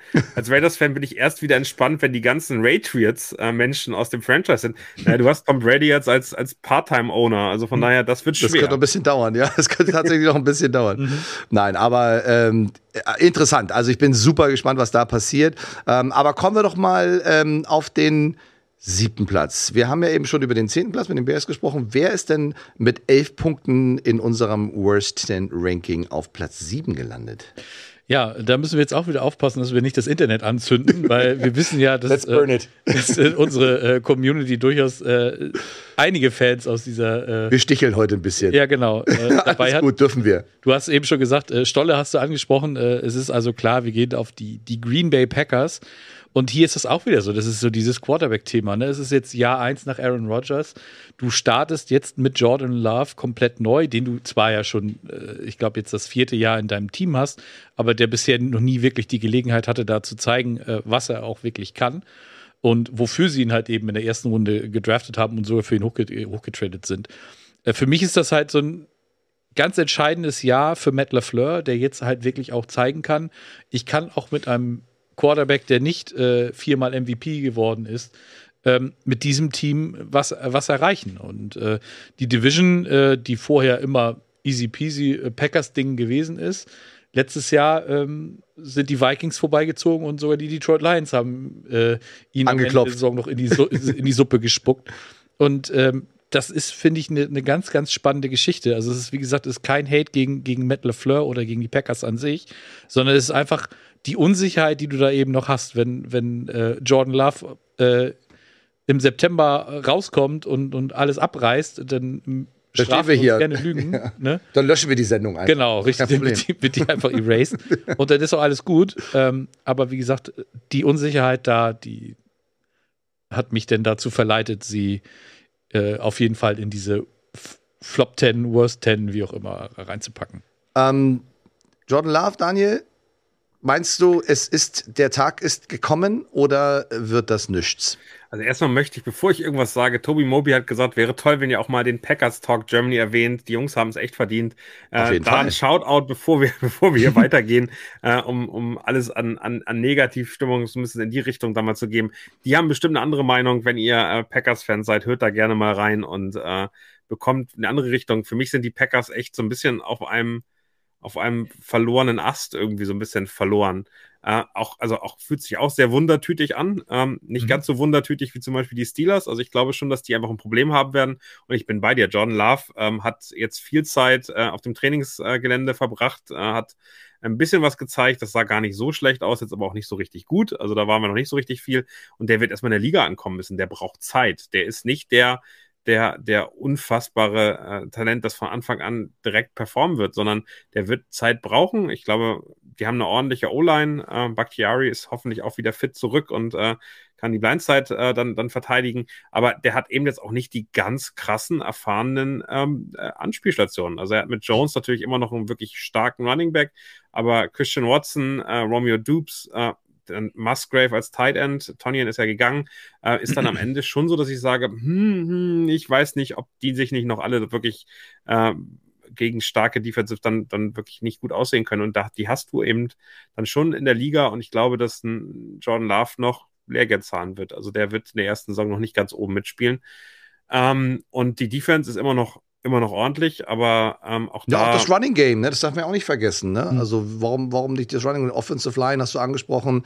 Ähm, das kann ja auch ein Jordan Love auch super äh, entlasten in seiner, ja, wirklich ersten Voll, Voll-Performance. Ne? Also, das ist ja für mich als Quarterback, wenn ich in, in die Liga gehen würde, ähm, wäre ich sehr dankbar im starken Laufspiel. Ne? Ja, definitiv. Also, das. Ähm Genau, äh, ich glaube, die Defense reicht nicht aus, dass diese Offense erfolgreich okay. wird. Das ist, glaube ich, so ein bisschen zusammengefasst äh, die Geschichte und Jordan und Love. Ich habe Zweifel, ja. hab Zweifel an Jordan Love und das, das, bleibt am Ende so. Und ich glaube auch, dass die Waffen ja. drumherum. Also es gibt eben ein anderes Team, die Atlanta Falcons, wo ich, wo ich einen Quarterback sehe, wo ich genauso viel Zweifel habe, wenn nicht sogar noch ein bisschen mehr. Der hat drumherum aber so viele Waffen und so viele, so viele interessante Spieler, dass ich glaube, dass der, der, der, also wenn du Jordan Love daneben setzt, neben Desmond Ritter, dann, dann würde ich immer sagen, hey, ich glaube, Jordan Love ist ein Tick stärker, aber Desmond Ritter wird eine viel bessere Saison spielen, weil das Umfeld drumherum einfach unfassbar viel besser ist. Und ich glaube, das muss man eben davon nicht vergessen. Und mit Arthur Smith auch ein Coach da ist, der bei den Falcons dafür sorgen kann, dass das Running Game läuft, wie es bei den Titans damals gelaufen ist. Und dann, dann sieht das schon okay aus. Und das ist, also ja, du hast recht, äh, Max, da ist ein ordentlicher Running Back. Äh, Aaron Jones ist ein sensationeller Running Back, aber ich glaube, dass das, das wird ihn nicht rausreißen. Und äh, die, diese Packers sind gewohnt, äh, den Ball weit zu werfen und gut reinzukommen. Und ähm, ich, ich sehe LeFleur nicht als den, den ganz harten Run-Coach. Also ich persönlich würde mich freuen für Jordan Love, muss ich ganz ehrlich sagen. Aber ich bin auch ein bisschen bei Daniel, dass ich ein bisschen äh, noch meine Zweifel habe. Aber ich lasse mich wirklich immer gern überraschen. Auf Unbedingt. jeden Fall. Überraschend hm. war auch der nächste Platz, der bei einem von uns dreien auf einer ganz anderen Position gelandet ist. Mit 13 Punkten sind wir lieber, oh, jetzt muss ich überlegen, ob ich jetzt Daniel frage oder ob ich jetzt Sebastian frage. Ähm, ich glaube, ich frage mal Sebastian. Mhm. Ähm, wer ist denn in unserer zusammengefassten äh, im Ranking auf Platz 6 gelandet und wo hast du dieses Team gesehen? Ja, ähm, auf äh, Platz 6 sind äh, Tessa weghören. Äh, du kannst noch weglaufen, aber du, die hat's ja schon gesehen. Die ist ja mit in der Gruppe. Ach, stimmt. Äh, sind die, die LA Rams gelandet. Ähm, die haben letztes Jahr die erste Losing Season unter Sean McVay hingelegt. Der, der Super Bowl Hangover war da, war dann eine ganz, ganz große Thematik. Und naja, man muss halt auch ganz ehrlich sein, die, die NFC West ist jetzt auch nicht äh, so schlecht aufgestellt mit den 49ers und den Seahawks, äh, die sie äh, zweimal im Jahr sehen und gegen die sie dann auch direkt die Saison starten. Ne? Du, die, die Rams fangen an gegen die Seahawks, Niners, Bengals, Colts und die Eagles. Das sind die ersten fünf Spiele. Da hast du vielleicht in Woche vier hast du mal einen Breather und ansonsten äh, kann das da gut was auf die Mütze geben. Ne? Ähm, da weißt du gleich Aber du sofort, hast die Rams doch ja. gar nicht so schlecht eingeschätzt. Sebastian. Ich nicht, nee. Das, äh, ich warte ja darauf, was du uns ja, genau. gleich erzählst, weil ja, genau. du hast sie Daniel. ja noch woanders. Ja, äh, genau, stimmt. Wo, wo, das, war ja die, das war ja die große Frage von Sebastian. Wo hast du die denn gesehen, hm. lieber Daniel? Ja, bei mir waren sie das zweitschlechteste Team der letzten Saison. Es tut mir leid, Tessa. Es, äh, es tut mir leid, Johannes Strate, auch, auch weiß ich, dass du äh, Rams-Fan bist. Und ich sage euch, die sind so schlecht, weil ich glaube, dass Sean McVay ein wirklich smarter Coach ist. Und das klingt jetzt erstmal völlig falsch. Aber ähm, eines der einen klaren Hinweis und eine klare Zahl, die ich im Kopf habe, ist die 37. Ich weiß nicht, ob ihr euch bewusst ist, was die 37 bei den Rams dieses Jahr bedeutet. Die haben nämlich elf ähm, Spieler gedraftet und die haben 26 undrafted Free Agents sich geholt. Und ähm, das zeigt einfach, wie viel dem Kader gefehlt hat, wie viele Spieler sie dazu holen mussten. Also das ist am Ende ja gefühlt, wenn man weiß, 90er Kader am Anfang, äh, 37 Spieler dazu. Das ist einfach unfassbar viel Material, was da neu in dieses Team kommt. Und äh, gleichzeitig hast du eben äh, eine Achse und die Achse ist auch immer noch gut, aber die wird deutlich älter. Also ein Aaron Donald ist nicht mehr, für mich nicht mehr der beste Defensive Tackle der Liga.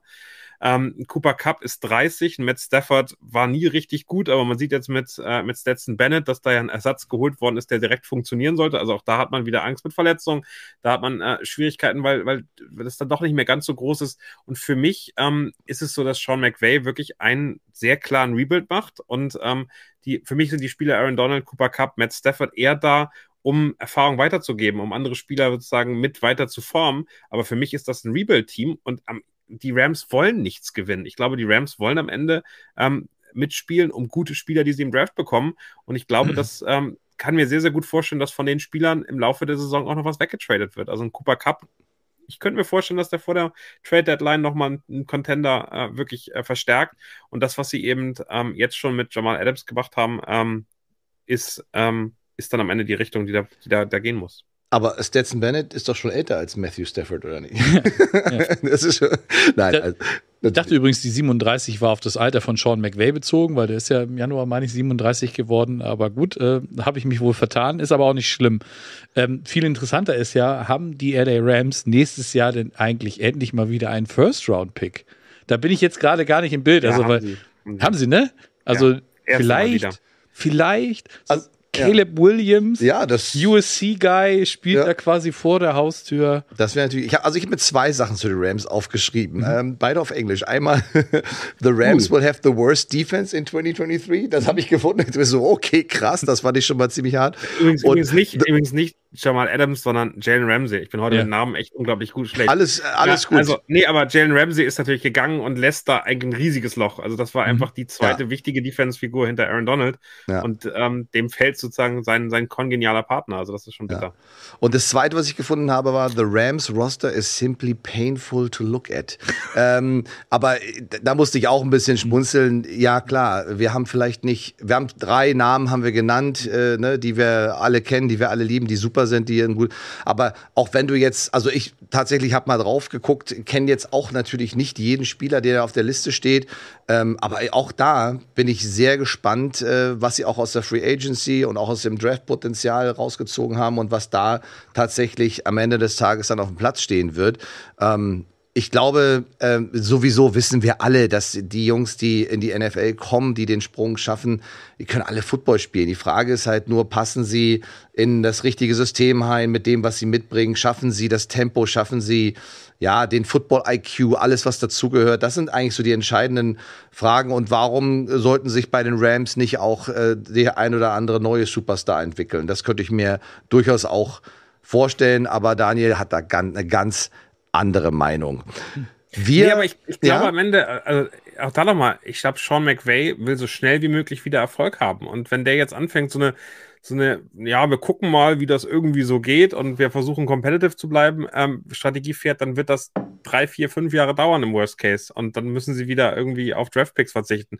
Und ich glaube, dass der relativ klar und deutlich den Erfolgsweg geht und der heißt richtig mal schlecht sein. Und ich, also ich glaube einfach, dass der so intelligent ist, dass und deshalb Tessa ganz viel Liebe für die Rams und Sean mhm. McVay ist für mich einer der Coaches, die über vielleicht sogar Jahrzehnte noch diesen Sport äh, äh, prägen werden in, in jeglicher Art und Weise. Und vielleicht ist es wie dann auch am, am äh, am Mikrofon. Ja. Aber es ist für mich äh, definitiv ein Thema, dass ich, dass die, die ist bewusst, dass die jetzt nicht nur so nebenbei mal ein bisschen und dann gucken können, also lieber richtig schlecht sein, um danach wieder richtig gut zu sein, als jetzt so zwischendurch rumzuhauen. Und da glaube ich bei den Rams, also ich war überrascht über deren Aggressivität äh, in der Offseason, in der sie Spiele abgegeben haben, in denen sie aufgegeben haben teilweise. Und na klar sind da immer noch drei, vier gute Spieler, aber du musst eben auch aufpassen, dass, dass die ihr Wissen abgeben, dass du, dass du da ähm, diese Winning die junge Truppe führen. auch weiterführst genau. und so weiter. Ja. Und mhm. dafür sind Cooper Cup, Aaron Donald und, und Stafford perfekt. Also ja, ja, das ist für mich so. wirklich die, die, die Basis, um dieses Team weiterzubringen und zu entwickeln. Und ähm, ich glaube, das ist der Deal, den, den Sean McVay mit den dreien hat.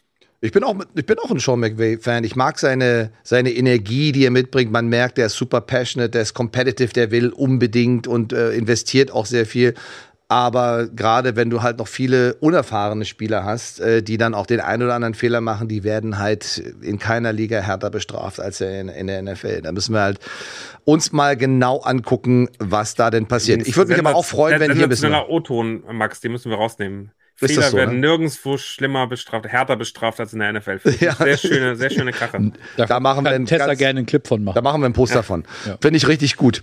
Daniel, wir haben mit 15 Punkten auf Platz 5, also jetzt kommt die Top, oder sagen wir mal, nicht will gar nicht flop. Ich sag mal die Worst sag, sag Top 5. Ich finde Flop 5. Okay, okay. Flop, Flop, Flop. Ähm, auf dem äh, grandiosen fünften Platz mit äh, guten 15 Punkten ist welche Franchise gelandet? Also erstmal kam gerade in den Kommentaren der Hinweis, geil, wäre eine Recap-Folge der Rankings nach der Saison. Hm. Ich würde gerne mit euch äh, ja, ja, uns, uns drei nochmal zusammenbringen. Ihr werdet sehen, ich mit, hatte mit allem recht, was ich gesagt habe. mit einem harten Richter, äh, vielleicht hm. Kutsche, der uns mhm. ganz klar zeigt, äh, und uns komplett wo zerlegt. Die Glocken hängen hier bei unserer. Einschätzung in der Offseason. Für dich super. Äh, das machen wir sehr, sehr gerne. Ähm, genau, an, auf Platz 5 äh, sind bei uns die Washington Commanders. Und äh, da da kann ich auch was zu sagen. Max, du hast die, glaube ich, am schlimmsten eingeschätzt. ich bin in der Mitte was? und Sebastian, Sebastian war ein bisschen leichter mit denen. Für mich sind die Commanders fast noch tiefer. Ich glaube, bei den Commanders wird das Problem, ich glaube, die haben keine Strategie.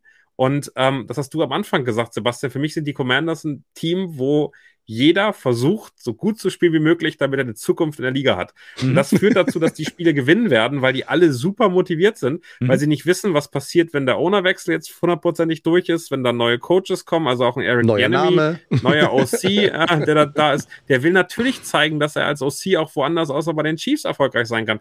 Die werden alle kämpfen. Auch ein Ron Rivera, der weiß, wenn er das jetzt nicht gebacken bekommt, eine erfolgreiche Saison zu spielen, ist er raus aus der NFL. Ich glaube, da sind ganz viele Leute extrem motiviert.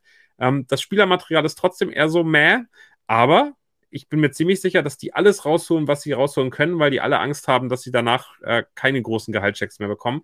Von daher bei den Commanders ist richtig Dampf drin und ähm, trotzdem sind sie nur auf Platz 27 äh, unseres Power Rankings, wenn man es mal positiv sieht, ähm, ja. weil einfach ähm, da viel zu viel falsch ist, viel zu viel aufgeräumt werden muss und dieses Team meines Erachtens nach eigentlich noch nicht mal weiß, wer den Ball wirft. Also Sam Aber Paul. Ja, aber eine, eine, eine Top 12 Defense, Sebastian, ist ja eigentlich gar nicht so schlecht, ähm, um darauf aufzubauen. Ähm, wie siehst du die Commanders? Ähm, Gerade halt eben auch in ihrer Division? Äh, ja, das, die Division ist halt das, das riesengroße Problem, was, äh, was sie haben. Vor, ich glaube mal, vor drei, vier Jahren wäre das doch anders gewesen. Da war da hast du mit fünf Siegen noch den Playoff-Spot gekriegt. Genau, richtig. Da war der, war der Stern der NFC East ja deutlich, deutlich mhm. gesunken. Jetzt, letzte Saison sah das schon wieder komplett anders aus mit den Eagles, Cowboys und mhm. Giants, die alle in den Playoffs gewesen sind. Und äh, da stinkst du denn halt irgendwo dann auch hinten ab. Ne? Und äh, das ist halt für mich dieses Kernproblem. Du hast diese starke Division, du hast sechs Spiele gegen diese Teams und äh, du fängst in, in Woche vier, komm, kommst zum ersten Duell mit den Eagles. Vorher äh, geht es gegen die Cardinals, Broncos und Bills. Das heißt, wenn es gut läuft, bist du da 2-2, 1-3 sehe ich dann schon fast eher realistisch. Und ich glaube ganz ehrlich, wenn, wenn die neuen Owner denn äh, tatsächlich jetzt irgendwann improved werden, dann könnte das für Ron Rivera mit so einem 1-3-Start schon durchaus eng werden. Ne? Das ist nicht deren Coach, sage ich jetzt mal. Und äh, dann kann es halt wirklich passieren, dass es dann heißt, okay, Jay Gruden wurde damals äh, auch von Washington, ich glaube auch nach Woche 5 oder sowas rausgeschmissen. Also ultra früh, dass die dann gesagt haben, okay, das passt nicht. Und Rivera hat jetzt nun schon lange in Washington gearbeitet. Äh, sie waren einmal in den Playoffs, wenn ich mich jetzt nicht ganz stark täusche. Wo sie gegen, ja, da haben sie gegen die Buccaneers verloren. Als Division-Sieger mit 7, 9, 7, 10 oder was auch immer. Ja. Und du hast es angesprochen, Daniel. Ähm, ich habe ja letzte Woche meinen Breakout-Kandidat Sam Howell äh, genannt. Man weiß halt gar nicht, ist der das jetzt? Ist es Jacoby Brissett oder, oder was passiert da? Da sind noch viele Unsicherheiten. Die haben, finde ich, gute Spieler auf den Skill-Positions, auf Wide Receiver, Terry McLaurin, Jahan Dodson, Antonio Gibson und, und Brian Robinson auf Running Back. Das gefällt mir schon ganz gut. Die Defense hast du auch angesprochen, aber nichtsdestotrotz, diese Division wird die Commanders wahrscheinlich äh, denn doch ein. Aber Jacoby Brissett ist doch für Eric Bianemi eigentlich ein ganz guter Kandidat. Also gerade wenn es auch darum geht, in der, in der Red Zone äh, einfach effektiver zu sein und eben Touchdowns zu machen, kein Field Goals zu schießen, was ja durchaus einen großen Unterschied macht. Also wie siehst du das, Daniel? Ähm, ist Jacoby für dich der Mann, der den Starting-Job bekommt? Also wenn ich mir die beiden angucke, dann wäre es definitiv Jacoby Brissett. Der hat bei den Browns sehr viel besser gespielt als der Sean Watson im letzten Jahr. Der hat sich irgendwie wirklich gesteigert von diesen ersten Versuchen bei den Patriots. Dann wurde er als Starter geholt, da hat er nicht so richtig abgeliefert. Finde ich, ist Jacoby Brissett jetzt wirklich ein, äh, also der ist nicht mehr der Colts Quarterback von, von ein paar Jahren, sondern der hat Erfahrung gesammelt. Der wirkt ordentlich, ist für mich ein qualitativ hochwertiger äh, Backup normalerweise. Aber wenn ich Howell sehe, dann würde ich eher sagen, ich, ich würde Brissett aufstellen aktuell. Ähm, das, das ist schon ganz interessant. Äh, was ich spannend finde, ist, KevKev99 sagt, wo hättet ihr die Commanders, wenn die einen Quarterback wie Garoppolo hätten? Oh. Finde ich eine spannende Frage. Ich hätte sie ja. ein bisschen besser. Ähm, also mit der Defense, wo du vollkommen recht hast, die ist, äh, die ist die ist gut, wenn die alle gesund bleiben. Also so ein, so ein Chase Young, der hat auch nicht das abgeliefert bisher, was, was wir uns erhofft haben. Also ich glaube, der Pass Rush müsste besser werden, aber ein Sweat äh, und, und Co. sehen da richtig, richtig gut aus und gerade das Defensive Backfield ist, ist wirklich, wirklich stark. Ich glaube, mit einem Garoppolo, der ein Spiel managt, ähm, der da fehlen mir ein bisschen die Playmaker. Also McLaurin, Dodson, ja, die können was, aber auch da der Ex-Receiver, der das Spiel dominiert, ist da für mich auch noch nicht dabei. Also von daher, also sie werden nicht richtig gut, sie werden aber wahrscheinlich eher Richtung Platz 8, 9, 10 unserer Flop 10. Wir kommen zu den Top Flop 4. Und da mit 21 Punkten, äh, lieber Sebastian, mhm. ist ein Team gelandet äh, von unseren zusammengefassten Rankings, was auch gar nicht so lange her auch mal ein Super Bowl gewonnen hat. Genau. Ich habe sie gerade eben schon gedroppt äh, im Zusammenhang mit den Commanders. Äh, Krille, äh, liebe Grüße an dich. Ich habe dich gesehen. Äh, du solltest jetzt bitte weghören. es geht um die Tampa Bay Buccaneers. Ähm, Jahr eins nach dem Goat und äh, die Prognose sieht für mich da halt echt nicht gut aus. Ne? Du gehst jetzt mit Baker Mayfield in die Saison. Das ist jetzt nicht äh, die oberste Schublade, finde ich. Ähm, der, ist jetzt auch mehr zu so einem Wandervogel mutiert. Ne? Das ist jetzt sein, sein viertes Team in, in etwas mehr als einem Jahr. Hast du die, die Highlights aus dem Camp gesehen? seine, seine Pässe, die er da. Nee, habe ich. Okay, hab er, er, ist, er war Baker Mayfield ist doing Baker Mayfield Things. Ähm, das, sind, das war Katastrophe. Aber das ist natürlich auch wieder nur eine Momentaufnahme, keine ja. Frage. Ne? Aber auch mhm. Kyle Trask. Also werden die diese Situation lösen? Das ist eben genau die Frage. Ne? Ja. Also für mich sind die Buccaneers sind, sind auch so ein Team, was, was absolut im Rebuild-Modus äh, sein muss. Ähm, wie gesagt, das war klar, dass wenn Brady irgendwann in, in Rente geht und das Team verlässt, dass da viel passiert. Äh, das war zu erwarten. Ich glaube, da wird auch noch einiges passieren. Du hast eben äh, äh, die äh, andere Receiver angesprochen, mit Cooper Cup zum Beispiel, der noch bewegt werden könnte. Ich glaube, auch ein Mike Evans und ein Chris Godwin sind durchaus legitime Kandidaten, die eventuell noch andere Teams interessieren könnten und auch in der Defense. Devin White, Vita Vea oder sowas. Also, wenn, wenn so ein Puzzle-Piece da irgendwo vielleicht noch fehlt, so ein Anruf in, in, in Tampa Bay bei, bei Jason Licht, den würde ich würde ich absolut machen. Und ähm, deswegen sehe ich halt für die, für die Buccaneers ähm, nicht viel Licht in diesem Jahr. Okay. Ähm, Defense wird ein bisschen älter, Daniel, äh, bei den Buccaneers. Und ich denke mal, Offensive Line ist, glaube ich, auch noch eine ziemliche Baustelle, oder? Also auch für die neue Generation, in Anführungsstrichen, der Quarterbacks nach The Goat.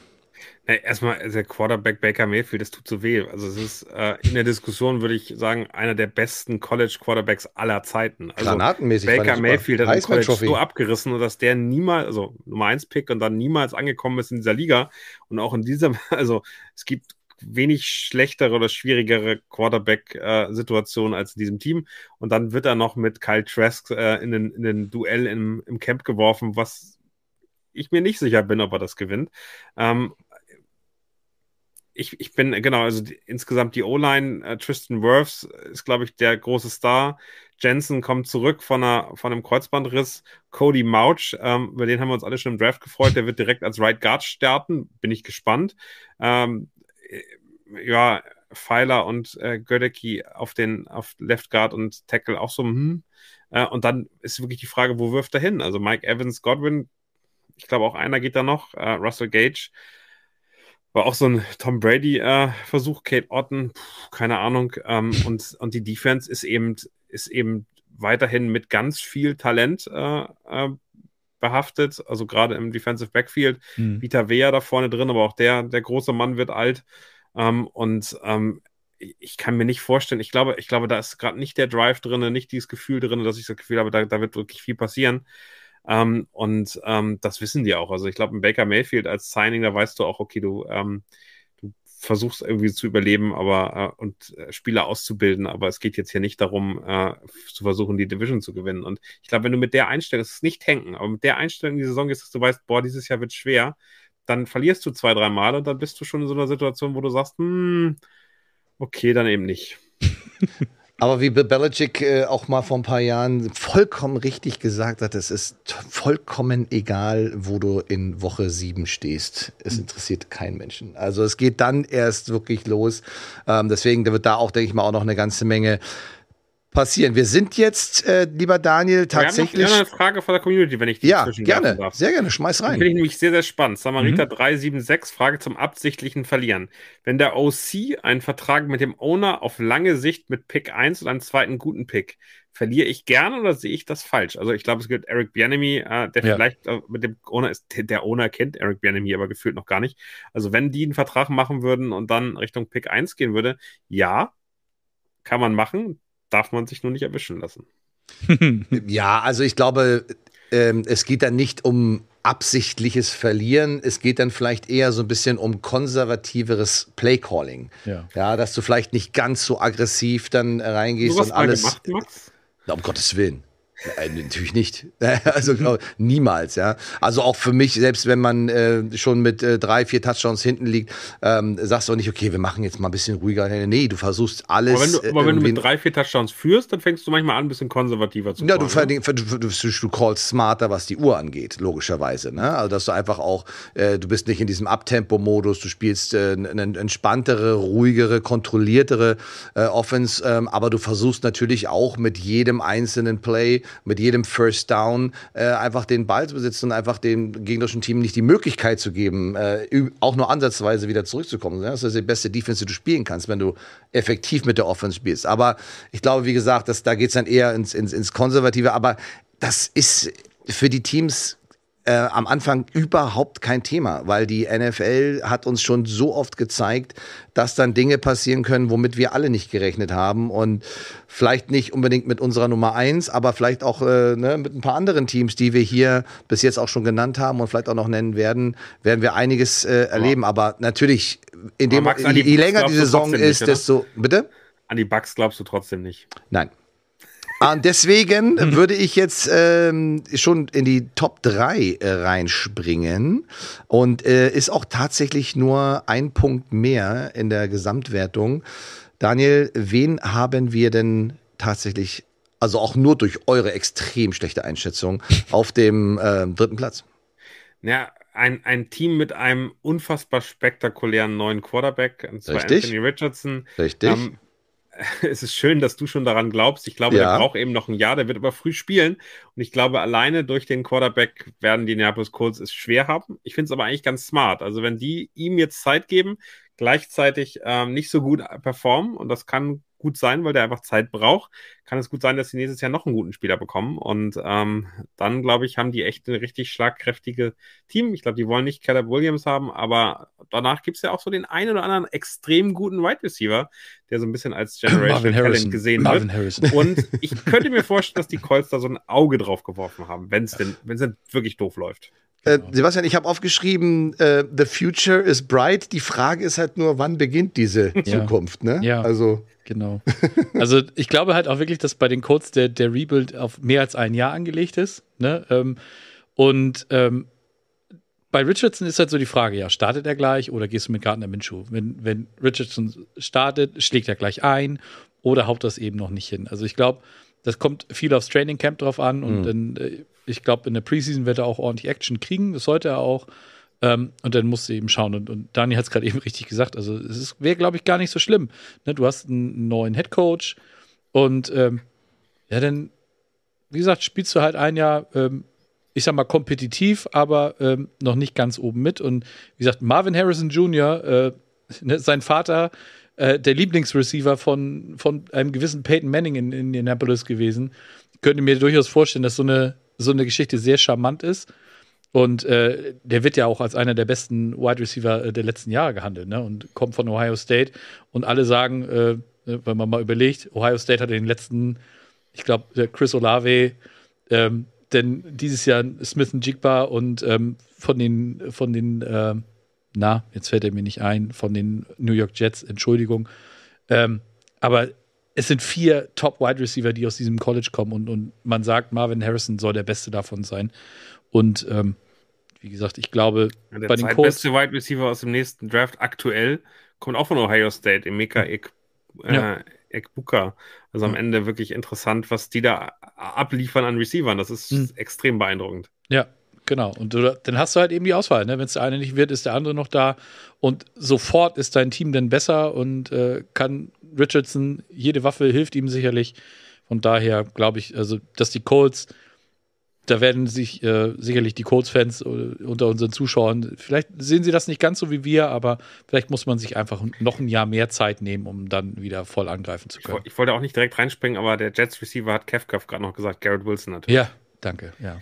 Mensch, wenn wir euch nicht hätten, Danke. Wir wären ja. vollkommen verloren. Ja. Vielen Dank. Super. Aber es ist, manchmal sitzt du hier und denkst, äh, mhm. äh, wie heißt der denn hier? Irgendwas mit AJ. Ja. Ähm, keine Ahnung, aber super. Vielen, vielen Dank. Großartig. Ähm, ich würde tatsächlich jetzt schon in unseren. Äh, darf ich, darf ich einen, einen ja? Spieler von den Colts noch nennen? Sehr gern wenn, wer, also die O-Line ist, glaube ich, eines der ganz schwierigen Themen, wo ich mir noch nicht mhm. so sicher bin, wie gut die ist. Aber der, der gute Bernhard Reimann, äh, Österreicher, wenn ich es richtig ja. im Kopf habe, yes. äh, der im letzten Jahr wirklich nicht so gut gespielt hat, wird überall als Breakout-Kandidat gesehen. Und ich glaube, das ist ganz spannend. Das Schön. ist ähnlich wie Anthony Richardson. Äh, Reimann, hoffe ich, wird sich, wird sich fangen und der hat das Talent und die, die Physis, um als, als Blindside-Tackle sich da wirklich zu entwickeln. Also auch da ganz spannend zu sehen, was da passiert. Und ich hätte irgendwie Bock, Marcel Dabo irgendwann mal auf dem Feld zu sehen. Das würde ich mir ah, nächstes cool. Auch wünschen. Ja, mega. Ich sage ja, Anthony Richardson zerstört äh, alles, aber ähm, bei mir habt ihr das zuerst gehört. Ne? ja, zuerst, ja, das, zuerst nee, dich selbst. Zuerst haben wir es bei Patrick auch. nee, also der, nee, der wird andere zerstören. da, da, bin ich mir relativ sicher. Ähm, äh, Sebastian, bleiben wir doch mal im Süden. Ja. Ich denke mal auf, äh, auf dem zweiten Platz. Äh, da waren wir uns eigentlich auch alle relativ einig, ähm, wie weit das nach oben geht. Ähm, wen haben wir denn da mit, ja, doch stolzen 25 Punkten? Was schon, wenn du als Eins bei uns gerankt wirst, dann bist du, kriegst du 10 Punkte. Also mhm. Also 25 ist schon ein stolzes Sümmchen. Ja. Das sind die Houston Texans äh, geworden. Ähm, das liegt bei dem Team aber auch ganz einfach daran, die hatten vor dem Draft schon sehr, sehr viele Baustellen. Ja. Die haben sie auch erstmal gut adressiert. Ne? Du hast äh, an zwei CJ Stroud gepickt, ähm, deinen hoffentlichen Quarterback der Zukunft und äh, direkt danach mit Will Anderson äh, den Pass Rusher, der äh, auf der anderen Seite des Balls die Musik machen soll. Und du hast mit Demico Ryans ähm, dir einen neuen Head Coach geholt, der ja auch aus der Franchise kommt, der ja in Houston selber gespielt hat. Und ja, den sie da, also ich erinnere mich so an die Szenen, wie er da begrüßt wurde, als er da in, in, ins Building reinkam und die komplett ausgerastet sind vor Freude. Und, Schön, ja. Und man ihm das Schönes auch total Bild. angemerkt hat, so Schönes dieses Homecoming. Mhm. Das war schon ein sehr, sehr geiler Moment. Aber ich glaube ganz einfach, bei Houston, die vielen Baustellen, die vor dem Draft da waren, es sind immer noch mehr als genug da. Und auch da ist so ein Rebuild auf definitiv mehr als ein Jahr angelegt. Und ich glaube, hier willst du jetzt einfach nur sehen, dass, dass du dich als Team verbesserst, ein Stück weiter nach vorne kommst und dann, äh, wie gesagt, im nächsten Jahr, du hast nächstes Jahr immer noch den Draft-Pick von den Cleveland Browns, also gehst du, äh, mhm. ähm, gehst du da auch wieder gestärkt rein und kannst dein Team dann auch wieder punktuell verbessern. Und, äh Daniel, die Houston Texans, ja, durchaus kann man sagen, Gewinne der Draft, ähm, aber trotzdem, wie Sebastian sagt, doch zu viele Baustellen, oder? In der Summe. Ja, äh, super interessantes Team. Also ich glaube, das ist ein Team, was ich mir sehr, sehr gerne angucke. Ähm, ich finde, dass, dass der Draft vor einem Jahr noch so ein bisschen nachhalt. Äh, wieso? Ich, also wenn der, wenn der richtig reingehauen hätte, dann glaube ich, wären die ein ganzes Stück weiter. Aber sowohl Stingley auf Cornerback als auch der Safety Peter sind am Ende noch nicht das, was sie, was sie sein sollten. Und das schadet ihnen so ein bisschen auf der defensiven Seite des Balles. Und äh, äh da, da, da muss ein Schritt kommen. Äh, Will Anderson wird interessant sein. Ich glaube, insgesamt die Defense ist in Ordnung irgendwo zwischen 14 bis 20 hätte ich die jetzt eingeschätzt, so, äh, wenn sich eben Petra und wenn sich äh, Stingley entwickeln. Aber die Offense hat eine wirklich okaye O-Line mit so ein paar, paar ähm, Schwachstellen noch. Ähm, mit Hansel natürlich als, als dem klaren Star ähm, Left Tackle. Aber die Offense sieht am Ende noch nicht so richtig rund aus. Also die Receiver, ähm, man gibt Brandon Cooks ab, holt sich Dalton Schulz, hat damit Collins, Matchy, Woods, wo man auch mal gucken muss, wie der sich so entwickelt, ähm, hat man da einfach Receiver, die, die nicht auf dem Niveau sind, dass, dass man brauchen würde für einen jungen, neuen Quarterback, der in die, in die, in die Liga kommt. Und dann Damian Pierce, der, der Rookie Running Back aus dem letzten Jahr, der war schon ordentlich. Ähm, für mich fehlt da einfach, also wirklich, wie gesagt, viel, zu, zu viele Baustellen, noch zu viel noch nicht auf dem Niveau. Kev Kev sagt gerade, Kenyon Green war der schlechte Pick von den Texans, Peter war eigentlich ganz okay ist ein bisschen ein Erwartungshaltungsthema. Ich glaube, dass, dass, dass bei den Texans müssen sich die Spieler jetzt dann nochmal den Schritt machen, weiterkommen. Green in der, als Left Guard natürlich auch irgendwie eine Schwierigkeit. Das stimmt schon, aber es ist eben sehr viele Baustellen für einen in einer Offense, wo ein junger, neuer Quarterback da ist, an dem wir auch im Draft-Prozess noch einiges an Zweifel hatten. Ja, es ist ja auch, es ist ja auch wirklich so, äh, der Quarterback allein macht ja irgendwie dann auch nicht den Erfolg aus. Sicherlich ist er eine ganz große Schlüsselfigur, das wissen wir alle, aber es hängt viel mit dem Spielsystem zusammen, es hängt viel damit zusammen, ob deine äh, Receiver-Crew inklusive der Titans in der Lage sind, eben auch One-on-One-Duelle zu gewinnen, äh, offen zu sein, ähm, oder ob die Teams sagen, ja, alles klar, wir stellen ihm einen ins Gesicht und dann wird er das Ganze den ganzen Tag über ähm, nicht offen sein. Ja, das ist eben auch noch eine ganz wichtige mhm. Entscheidung. Dann machen wir Pressure auf einen jungen Quarterback in der Liga. Also ich kann mir da auch vorstellen, dass da äh, sicherlich eine ganze Menge Herausforderungen auf ihn warten. Aber ich bin voll bei Daniel. Ich bin gespannt, äh, was bei dem passiert. Ich gucke mir die auch genau an. Äh, hoffe dann natürlich auch, dass diese hohen Draft-Picks, dass sie sich am Ende des Tages natürlich auch gelohnt haben, äh, da auch nochmal hochzugehen. Insofern, äh, Houston Texans können wir uns angucken. Trotzdem sind sie leider bei uns nur 31. geworden. Oder wenn man es umdreht, Zweiter. Den ersten Platz, ähm, lieber Daniel, den haben wir heute noch gar nicht gehört. Also wir haben, kein Mensch weiß, wer bei uns auf Platz 1 mit glatten 30 Punkten gelandet ist. Ähm, wen haben wir denn da? Aber eigentlich ist es auch gefühlt, ähm, da draußen würde mich das auch sehr interessieren, doch die Meinung sicherlich sehr ähnlich, oder? Ja, wir hatten zum Draft äh, in der Sendung ja ähm, die Arizona Cardinals als, also ich habe sie als Gewinner des, des Drafts gesehen. Kutscher hat sie, glaube ich, als klaren Verlierer gesehen.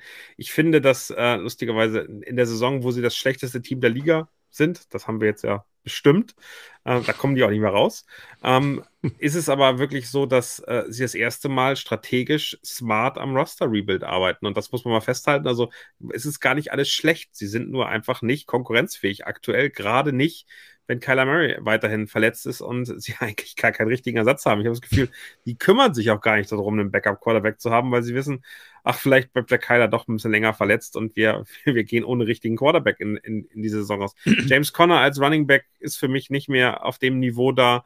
Ich finde äh, Zach Pascal wahrscheinlich als, als den stärksten äh, Wide Receiver. Marquise Brown, okay, mir tut ein bisschen Zach Ertz weh, wenn ich, wenn ich den da sehe. Aber ansonsten ist in der Offense wirklich nicht so richtig viel, wo ich, wo ich Hoffnung drin habe. Warum sind Und, denn deiner Meinung nach, Sebastian, die Arizona Cardinals da, wo sie sind? Und das wird ja alles so eintreten, wie wir das jetzt hier. Das, Wolke, das sind ja, das sind ja schließlich gesammelte Meinungen, die ja. dann einfach zu einem sehr klaren Bild auch äh, führen werden. Ja.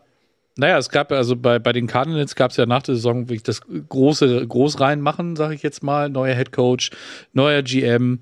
Denn, wie gesagt, sind, sind Spieler, äh, JJ Watt ist retired, äh, Nuke Hopkins ist entlassen. Also, das sind so, die haben schon sehr, sehr viel getan und die haben auch im Draft, haben sie ja auch smarte Moves gemacht. Deswegen hast du sie halt auch als, als äh, Draft-Winner, Daniel, gehe ich auf jeden Fall von anders. aus. Das sieht Kutsche ne? ganz anders. Holst einen, holst einen Franchise-Left-Tackle, holst dir noch zusätzliche Pick fürs, Picks fürs nächste Jahr rein und dann kannst du eben sagen, okay, was machst du jetzt mit Kyler Murray? Lässt du ihn in Ruhe seine Verletzung auskurieren? Ich glaube, Backup müsste Colt McCoy sein, oder? Colt, ja. Ja. Und ähm, Colt McCoy hat ja schon gezeigt, also er kann durchaus das eine oder andere Spiel starten. Ich würde ihn aber nicht die ganze Saison sehen wollen. Aber äh, nichtsdestotrotz glaube ich, dass in Arizona, oh, dann guckt man halt und äh, wenn Kyler dann vielleicht zum Ende der Saison wieder zurückkommt, dann wirfst du ihn vielleicht noch mal rein, dass er sich vielleicht auch ketzerisch gesagt, äh, ins Schaufenster spielen kannst, kann, weil, wie gesagt, Caleb Williams, das ist so dieser Name, der irgendwie gefühlt über allen schwebt. Und wenn du dann die Möglichkeit hast, dann, dann komplett Neustart zu machen, ähm, im Jahr zwei von, von Gannon und, und, und sein Mann, ähm, glaube ich ganz einfach, dass du dann das einfach mal so aber warum, Sebastian, warum, warum ist, also ich meine, selbst ein Kyler Murray könnte ja auf einen Trade-Block kommen. Warum die ganze Situation mit DeAndre Hopkins äh, und auch keinen wirklichen äh, Ersatz für, für Kyler, so gefühlt, ne? Colt McCoy hat ja auch ein bisschen gespielt, aber das ist natürlich immer ein ganz gutes Rezept, um dann doch den Number One Draft Pick im nächsten Jahr zu haben. Mhm. Warum gefühlt passiert da so wenig? Also ähm, ist das Missmanagement, ähm, sagt man ganz klar, ja, wir wollen sowieso, äh, wir wissen ganz genau, wen wir in 24 uns holen wollen und aber das kannst du den, kannst glaube, du auch keinem Spieler erklären. Ja, ich glaube, dass sie im letzten, in den letzten zwei, drei Jahren einfach ganz viele Fehler managementmäßig mhm. gemacht haben. Also die haben Draftpicks abgegeben, die haben versucht, in den Win-Now-Modus zu kommen obwohl sie eigentlich echt alle wussten, dass sie relativ weit weg waren. Und die haben eben versucht, die ganze Zeit diesen Rebuild nach hinten zu verschieben. Und da sehen wir jetzt, was bei denen passiert, was bei den Rams passiert, was bei anderen Teams passiert, die das gemacht haben. Du musst eben dann irgendwann aus Salary Cap Sicht, aus Alter deiner Spielersicht, aus der Frage, wie baust du denn weiter auf, musst du irgendwann äh, in, den, in den sauren Apfel beißen und musst dann einmal ein Reset machen. Und genau das ist es jetzt. Also wenn man sich mhm. überlegt, wie viel Geld, wie viel Dead Cap die in der nächsten Saison für die Andrew Hopkins mitnehmen. Also für das Geld hätten die noch spielen lassen können. Aber wäre ja doof, wenn man, wenn er spielt, dann plötzlich möglicherweise doch ein paar Spiele mehr gewinnt. Und das will man gar nicht, sondern mhm. am Ende äh, will man eben sagen, hey, wir holen das Maximum raus, wir versuchen so viel Cap irgendwie raus, rauszuholen, wir versuchen für Trade Picks rauszuholen. Ich bin auch, gehe da stark davon aus, dass die Cardinals noch äh, traden werden und eher Spieler abgeben werden für Draftpicks im nächsten mhm. Jahr. Und, mhm. das, das guckt man sich eben so. dann eben ja. smart an. Also jetzt zu picken, da weißt du auch nicht, also auch die wissen ja nicht, also nicht, nicht so wie wir, die wissen nicht, äh, welche äh, Teams schlecht und gut sind. Und deshalb wartet man lieber ab. Im Oktober kann man das viel, sehr viel besser einschätzen. Im Oktober gibt es dann auch Teams, die sehr viel mehr Interesse haben, etwas auszugeben, um ihre Chance auf einen tiefen Playoff-Run zu haben. Und genau die Taktik fahren die Cardinals. Also mhm. am Ende machen die das smart. Lass die dieses Jahr richtig schlecht sein, lass die nächstes Jahr immer noch nicht gut sein. Und äh, ich bin gespannt, ob es dann wirklich Keller Williams immer lauter wird und wie Kyler Murray damit umgeht. Das finde ich eine extrem explosive Situation. Aber die Cardinals äh, sind ganz offiziell, kann man Schild hinhängen. Das ist ein Team im Rebuild. Also, do not watch Arizona's games this season. Ja, ist der, der Satz, den ich mir noch aufgeschrieben habe. Ja. Na, als kleinen Reminder, ist natürlich viel zu böse. Also, das, äh, wir, auch das werden wir uns angucken und auch da werden wir drüber sprechen. Und vielleicht auch da ist das wieder so ein Team, was wirklich noch den ein oder anderen wirklich ärgern kann äh, im Westen. Also das könnte durchaus äh, ganz interessant werden. Und auch da ist ja auch die, klar mit den 49ers und den äh, Seahawks, aber was die Rams angeht, die haben wir heute auch genannt. Das, ja. wird, das werden, glaube ich, ganz interessante Matchups werden. Und vielleicht kann man dem einen oder anderen auch ein bisschen ein Bein stellen, ein bisschen ärgern, oder? Genau. Ja, äh, ich glaube, äh, Chris Rodriguez äh, wird, ja. wird, dir da sehr zustimmen. Er ist ja bekennender Cardinals-Fan. Ja. Ich glaube, du hast ihn jetzt gerade noch, noch wieder besänftigt. Vielleicht sieht er aber auch das so wie Daniel, ähm, dass so ein Rebuild ein, ein smarter Move sein kann. Da muss man vielleicht einmal durch, durch das Tal der Tränen durch, um dann äh, später dann wieder um. Also einer guckt schon mal die Arizona Games, das wissen ja. wir schon mal. Das ja, schon mal ganz ich habe hab gestern mit Chris geredet, seine Tochter würde gerne ein Football-Trikot haben. Die trägt ja. immer die ganze Zeit ein Neymar-Trikot falsch rum, damit die, damit die, damit die Nummer vorne ist, was sehr genau. süß ist. ist ähm, ja. Aber äh, ich glaube, dem, dem check, der check ich mal äh, ein Chiefs-Trikot, damit sie ein bisschen Erfolg in der Familie haben. Ja, es muss ja nicht unbedingt ein Chiefs-Trikot sein, ne? aber Kann ein schönes Football-Trikot Football wäre doch schon mal gut. ne? Genau. Also, wir haben ein knappes Stündchen gemacht. Vielen, vielen Dank dass ihr da draußen so aktiv dabei Darf, gewesen darf seid. Noch eine Frage stellen, bevor du abmoderierst. Max, hast du noch Zeit? Ich bin, also ich habe nichts vor. Also wie gesagt, nur also in, Peter Gabriel hat ja, schon die spielt ersten, schon eine Dreiviertelstunde. Die drei, Dreiviertelstunde ist schon durch. Ja, ne? also die Top-Songs, also der hat so viel, der hat so viele Songs, da habt ihr noch zwei, drei Stunden Zeit, bis Auf jeden die Top-Songs kommen. Ja. 22.20 Uhr ist Schluss. Ja, ich fand das nämlich ganz interessant, dass die Frage kam, habt ihr die Jets da drin? Und ich würde hm? jetzt gerade, wo Patrick mal nicht da ist, gerne mit euch über die Jets reden. ähm, Dani, wir sind seit einer Stunde 44 auf Sendung. genau, nur, nur, nur weil, weil das eine schöne Situation ist. Ich finde, die Jets haben ein riesiges Potenzial zu enttäuschen. Und so hieß ja die Sendung. Nein. Ich glaube nicht, dass sie in den letzten zehn drin sind, aber, aber nur von dem Gefühl her, wenn sich, wenn man sich Aaron Rodgers, und der war ja, humpelte schon am, am Spielfeldrand nach dem ersten Trainingssession, wenn der sich verletzt, wäre das doch auch richtig schön ein Team, was, was negativ überraschen könnte. Kann, oder? oder wie seht Ach, ihr das? Ich glaube nicht. Ich glaube, das ist jetzt ein, ein guter Schritt. Ich meine, die Jets sind die Jets, ähm, aber haben schon einiges mhm. erlebt. Aber auch da, ähm, glaube ich, ähm, klar ist das jetzt ein sehr, sehr, sehr interessantes Jahr. Äh, Im Osten ist es auch ein sehr interessantes Jahr für die Jets. Ähm, aber am Ende des Tages äh, glaube ich, äh, dass dort doch eine Menge gehen kann. Also ich habe irgendwie ein gutes Bauchgefühl. Ähm, natürlich Verletzungen, das betrifft alle, alle Teams. Äh, da kann viel ähm, großen Impact haben. Aber ich mag die Truppe. Die spielt, äh, die spielt schnell, die spielt aggressiv. Die haben viele junge Spieler äh, aus dem letzten Jahr natürlich. Na, wir haben ja den Offensive Rookie, Defensive Rookie. Das ist schon echt stark, was da am Start ist. Sebastian, was meinst du? Ja, es ist ja so ein bisschen Tradition, dass wir ähm, die New York Jets äh, bei uns in der Sendung, dass sie durchaus Liebe kriegen vor der Saison und dass sie uns dann immer irgendwie so ein bisschen Lügen strafen. Ich hoffe, dass sie es dieses Jahr nicht machen, ähm, weil du hast die, die Pieces äh, angesprochen, dass da ist schon so viel zusammengekommen. Jetzt, du hast mit Aaron Rodgers den Quarterback, den du haben wolltest, hast lang genug dafür gekämpft. Du hast die Waffen und äh, deswegen, es muss, es muss jetzt einfach passieren. Ja, muss auch wenn wir, auch klar, die Division ist ultra hart, aber. Ähm, das wird ein Brett, ja. Das wird auf jeden Fall ein Brett. Ja. Definitiv. So, jetzt aber, lieber Daniel. Vielen, vielen, vielen Dank für eure, für eure Insights. Also, ähm, ich fand das super aufschlussreich, super äh, spannend. Und ihr werdet sehen, ähm, wir liegen da sehr, sehr nah dran. Aber gerne mit der Recap-Sendung äh, bin ich gern dabei. Ich sage wahrscheinlich nur die Hände vors Gesicht. Ähm, aber äh, vor Haben wir nicht gesagt. Aber nein, äh, äh, das ist, äh, manche Sachen kann man ja so ein bisschen anhand der, der Roster und der Situation schon ähm, sich ein bisschen zurechtlegen. Aber am Ende des Tages ist die NFL immer noch die NFL. Und auch da, wie ich es vorhin schon gesagt habe, werden einige Überraschungen dabei sein. Und ich bin wahnsinnig gespannt auf die neue Saison und äh, freue mich äh, sehr, dass wir heute wieder zu dritt so eine schöne Sendung gemacht haben. Lieber Daniel, vielen, vielen Dank an dich. Hat wieder viel Spaß gemacht. Und natürlich Sebastian, ja. auch an dich. Vielen, vielen Dank. Wir machen das äh, definitiv wieder. Unbedingt. Und auch nicht erst nach der Saison. Da wird noch einiges kommen. Wir freuen uns drauf und nächste Woche geht's weiter. Daniel, wollen wir noch irgendwelche Podcasts ankündigen, was diese Woche noch kommt? Wir haben schon ein bisschen ein paar Sachen ja, was, genannt. Was, was glaube ich ganz schön ist, ist, es gibt ein Moritz Böhringer Interview, also auch zu der Zeit äh, in der NFL bei uns auf YouTube. Da könnt ihr gerne mal reingucken, das hören. Und Max, Super. ich glaube, wir können schon verkünden, du bist nächste Woche auch dabei, oder? Ähm, ja, also äh, Kutsche hat mich äh, auf die Liste geschrieben, aber ich habe noch gar nicht Ja gesagt. so, das, jetzt hast du die Pistole auf der Brust. Ja, ja. Dann machst du gleich einen Doubleheader, das ist doch super. Wir, ich so, genau, ja. für alle, die den Podcast jetzt hören oder, oder jetzt live dabei sind, habe ich gedacht, wir können mal einen Teaser machen, wieso ihr nächsten Montag um 19 Uhr einschalten sollt, weil Megamax äh, live und in Farbe dabei ist. Ja. Äh, und jetzt nicht nur so ein Überraschungsbesuch wie heute, sondern hm. vorher angekündigt. Aber dann gucken wir mal. Vielleicht ist Vielleicht. Max von Garnier bei uns in der Sendung. Vielleicht, wir werden es sehen. Hat mir super Spaß gemacht, auch hier auf der Seite von Kutsche zu sitzen und äh, von Barty, wer auch immer hier gerade die Moderation macht. Ich mache das super gern, ähm, mit Football-Experten über Football zu reden. Was gibt es Schöneres für den schönsten Sport der Welt? Vielen, vielen Dank an euch da draußen und wir sehen uns demnächst. Macht's gut. Tschüss. Ciao. Ciao. Das war's für heute. Bis zum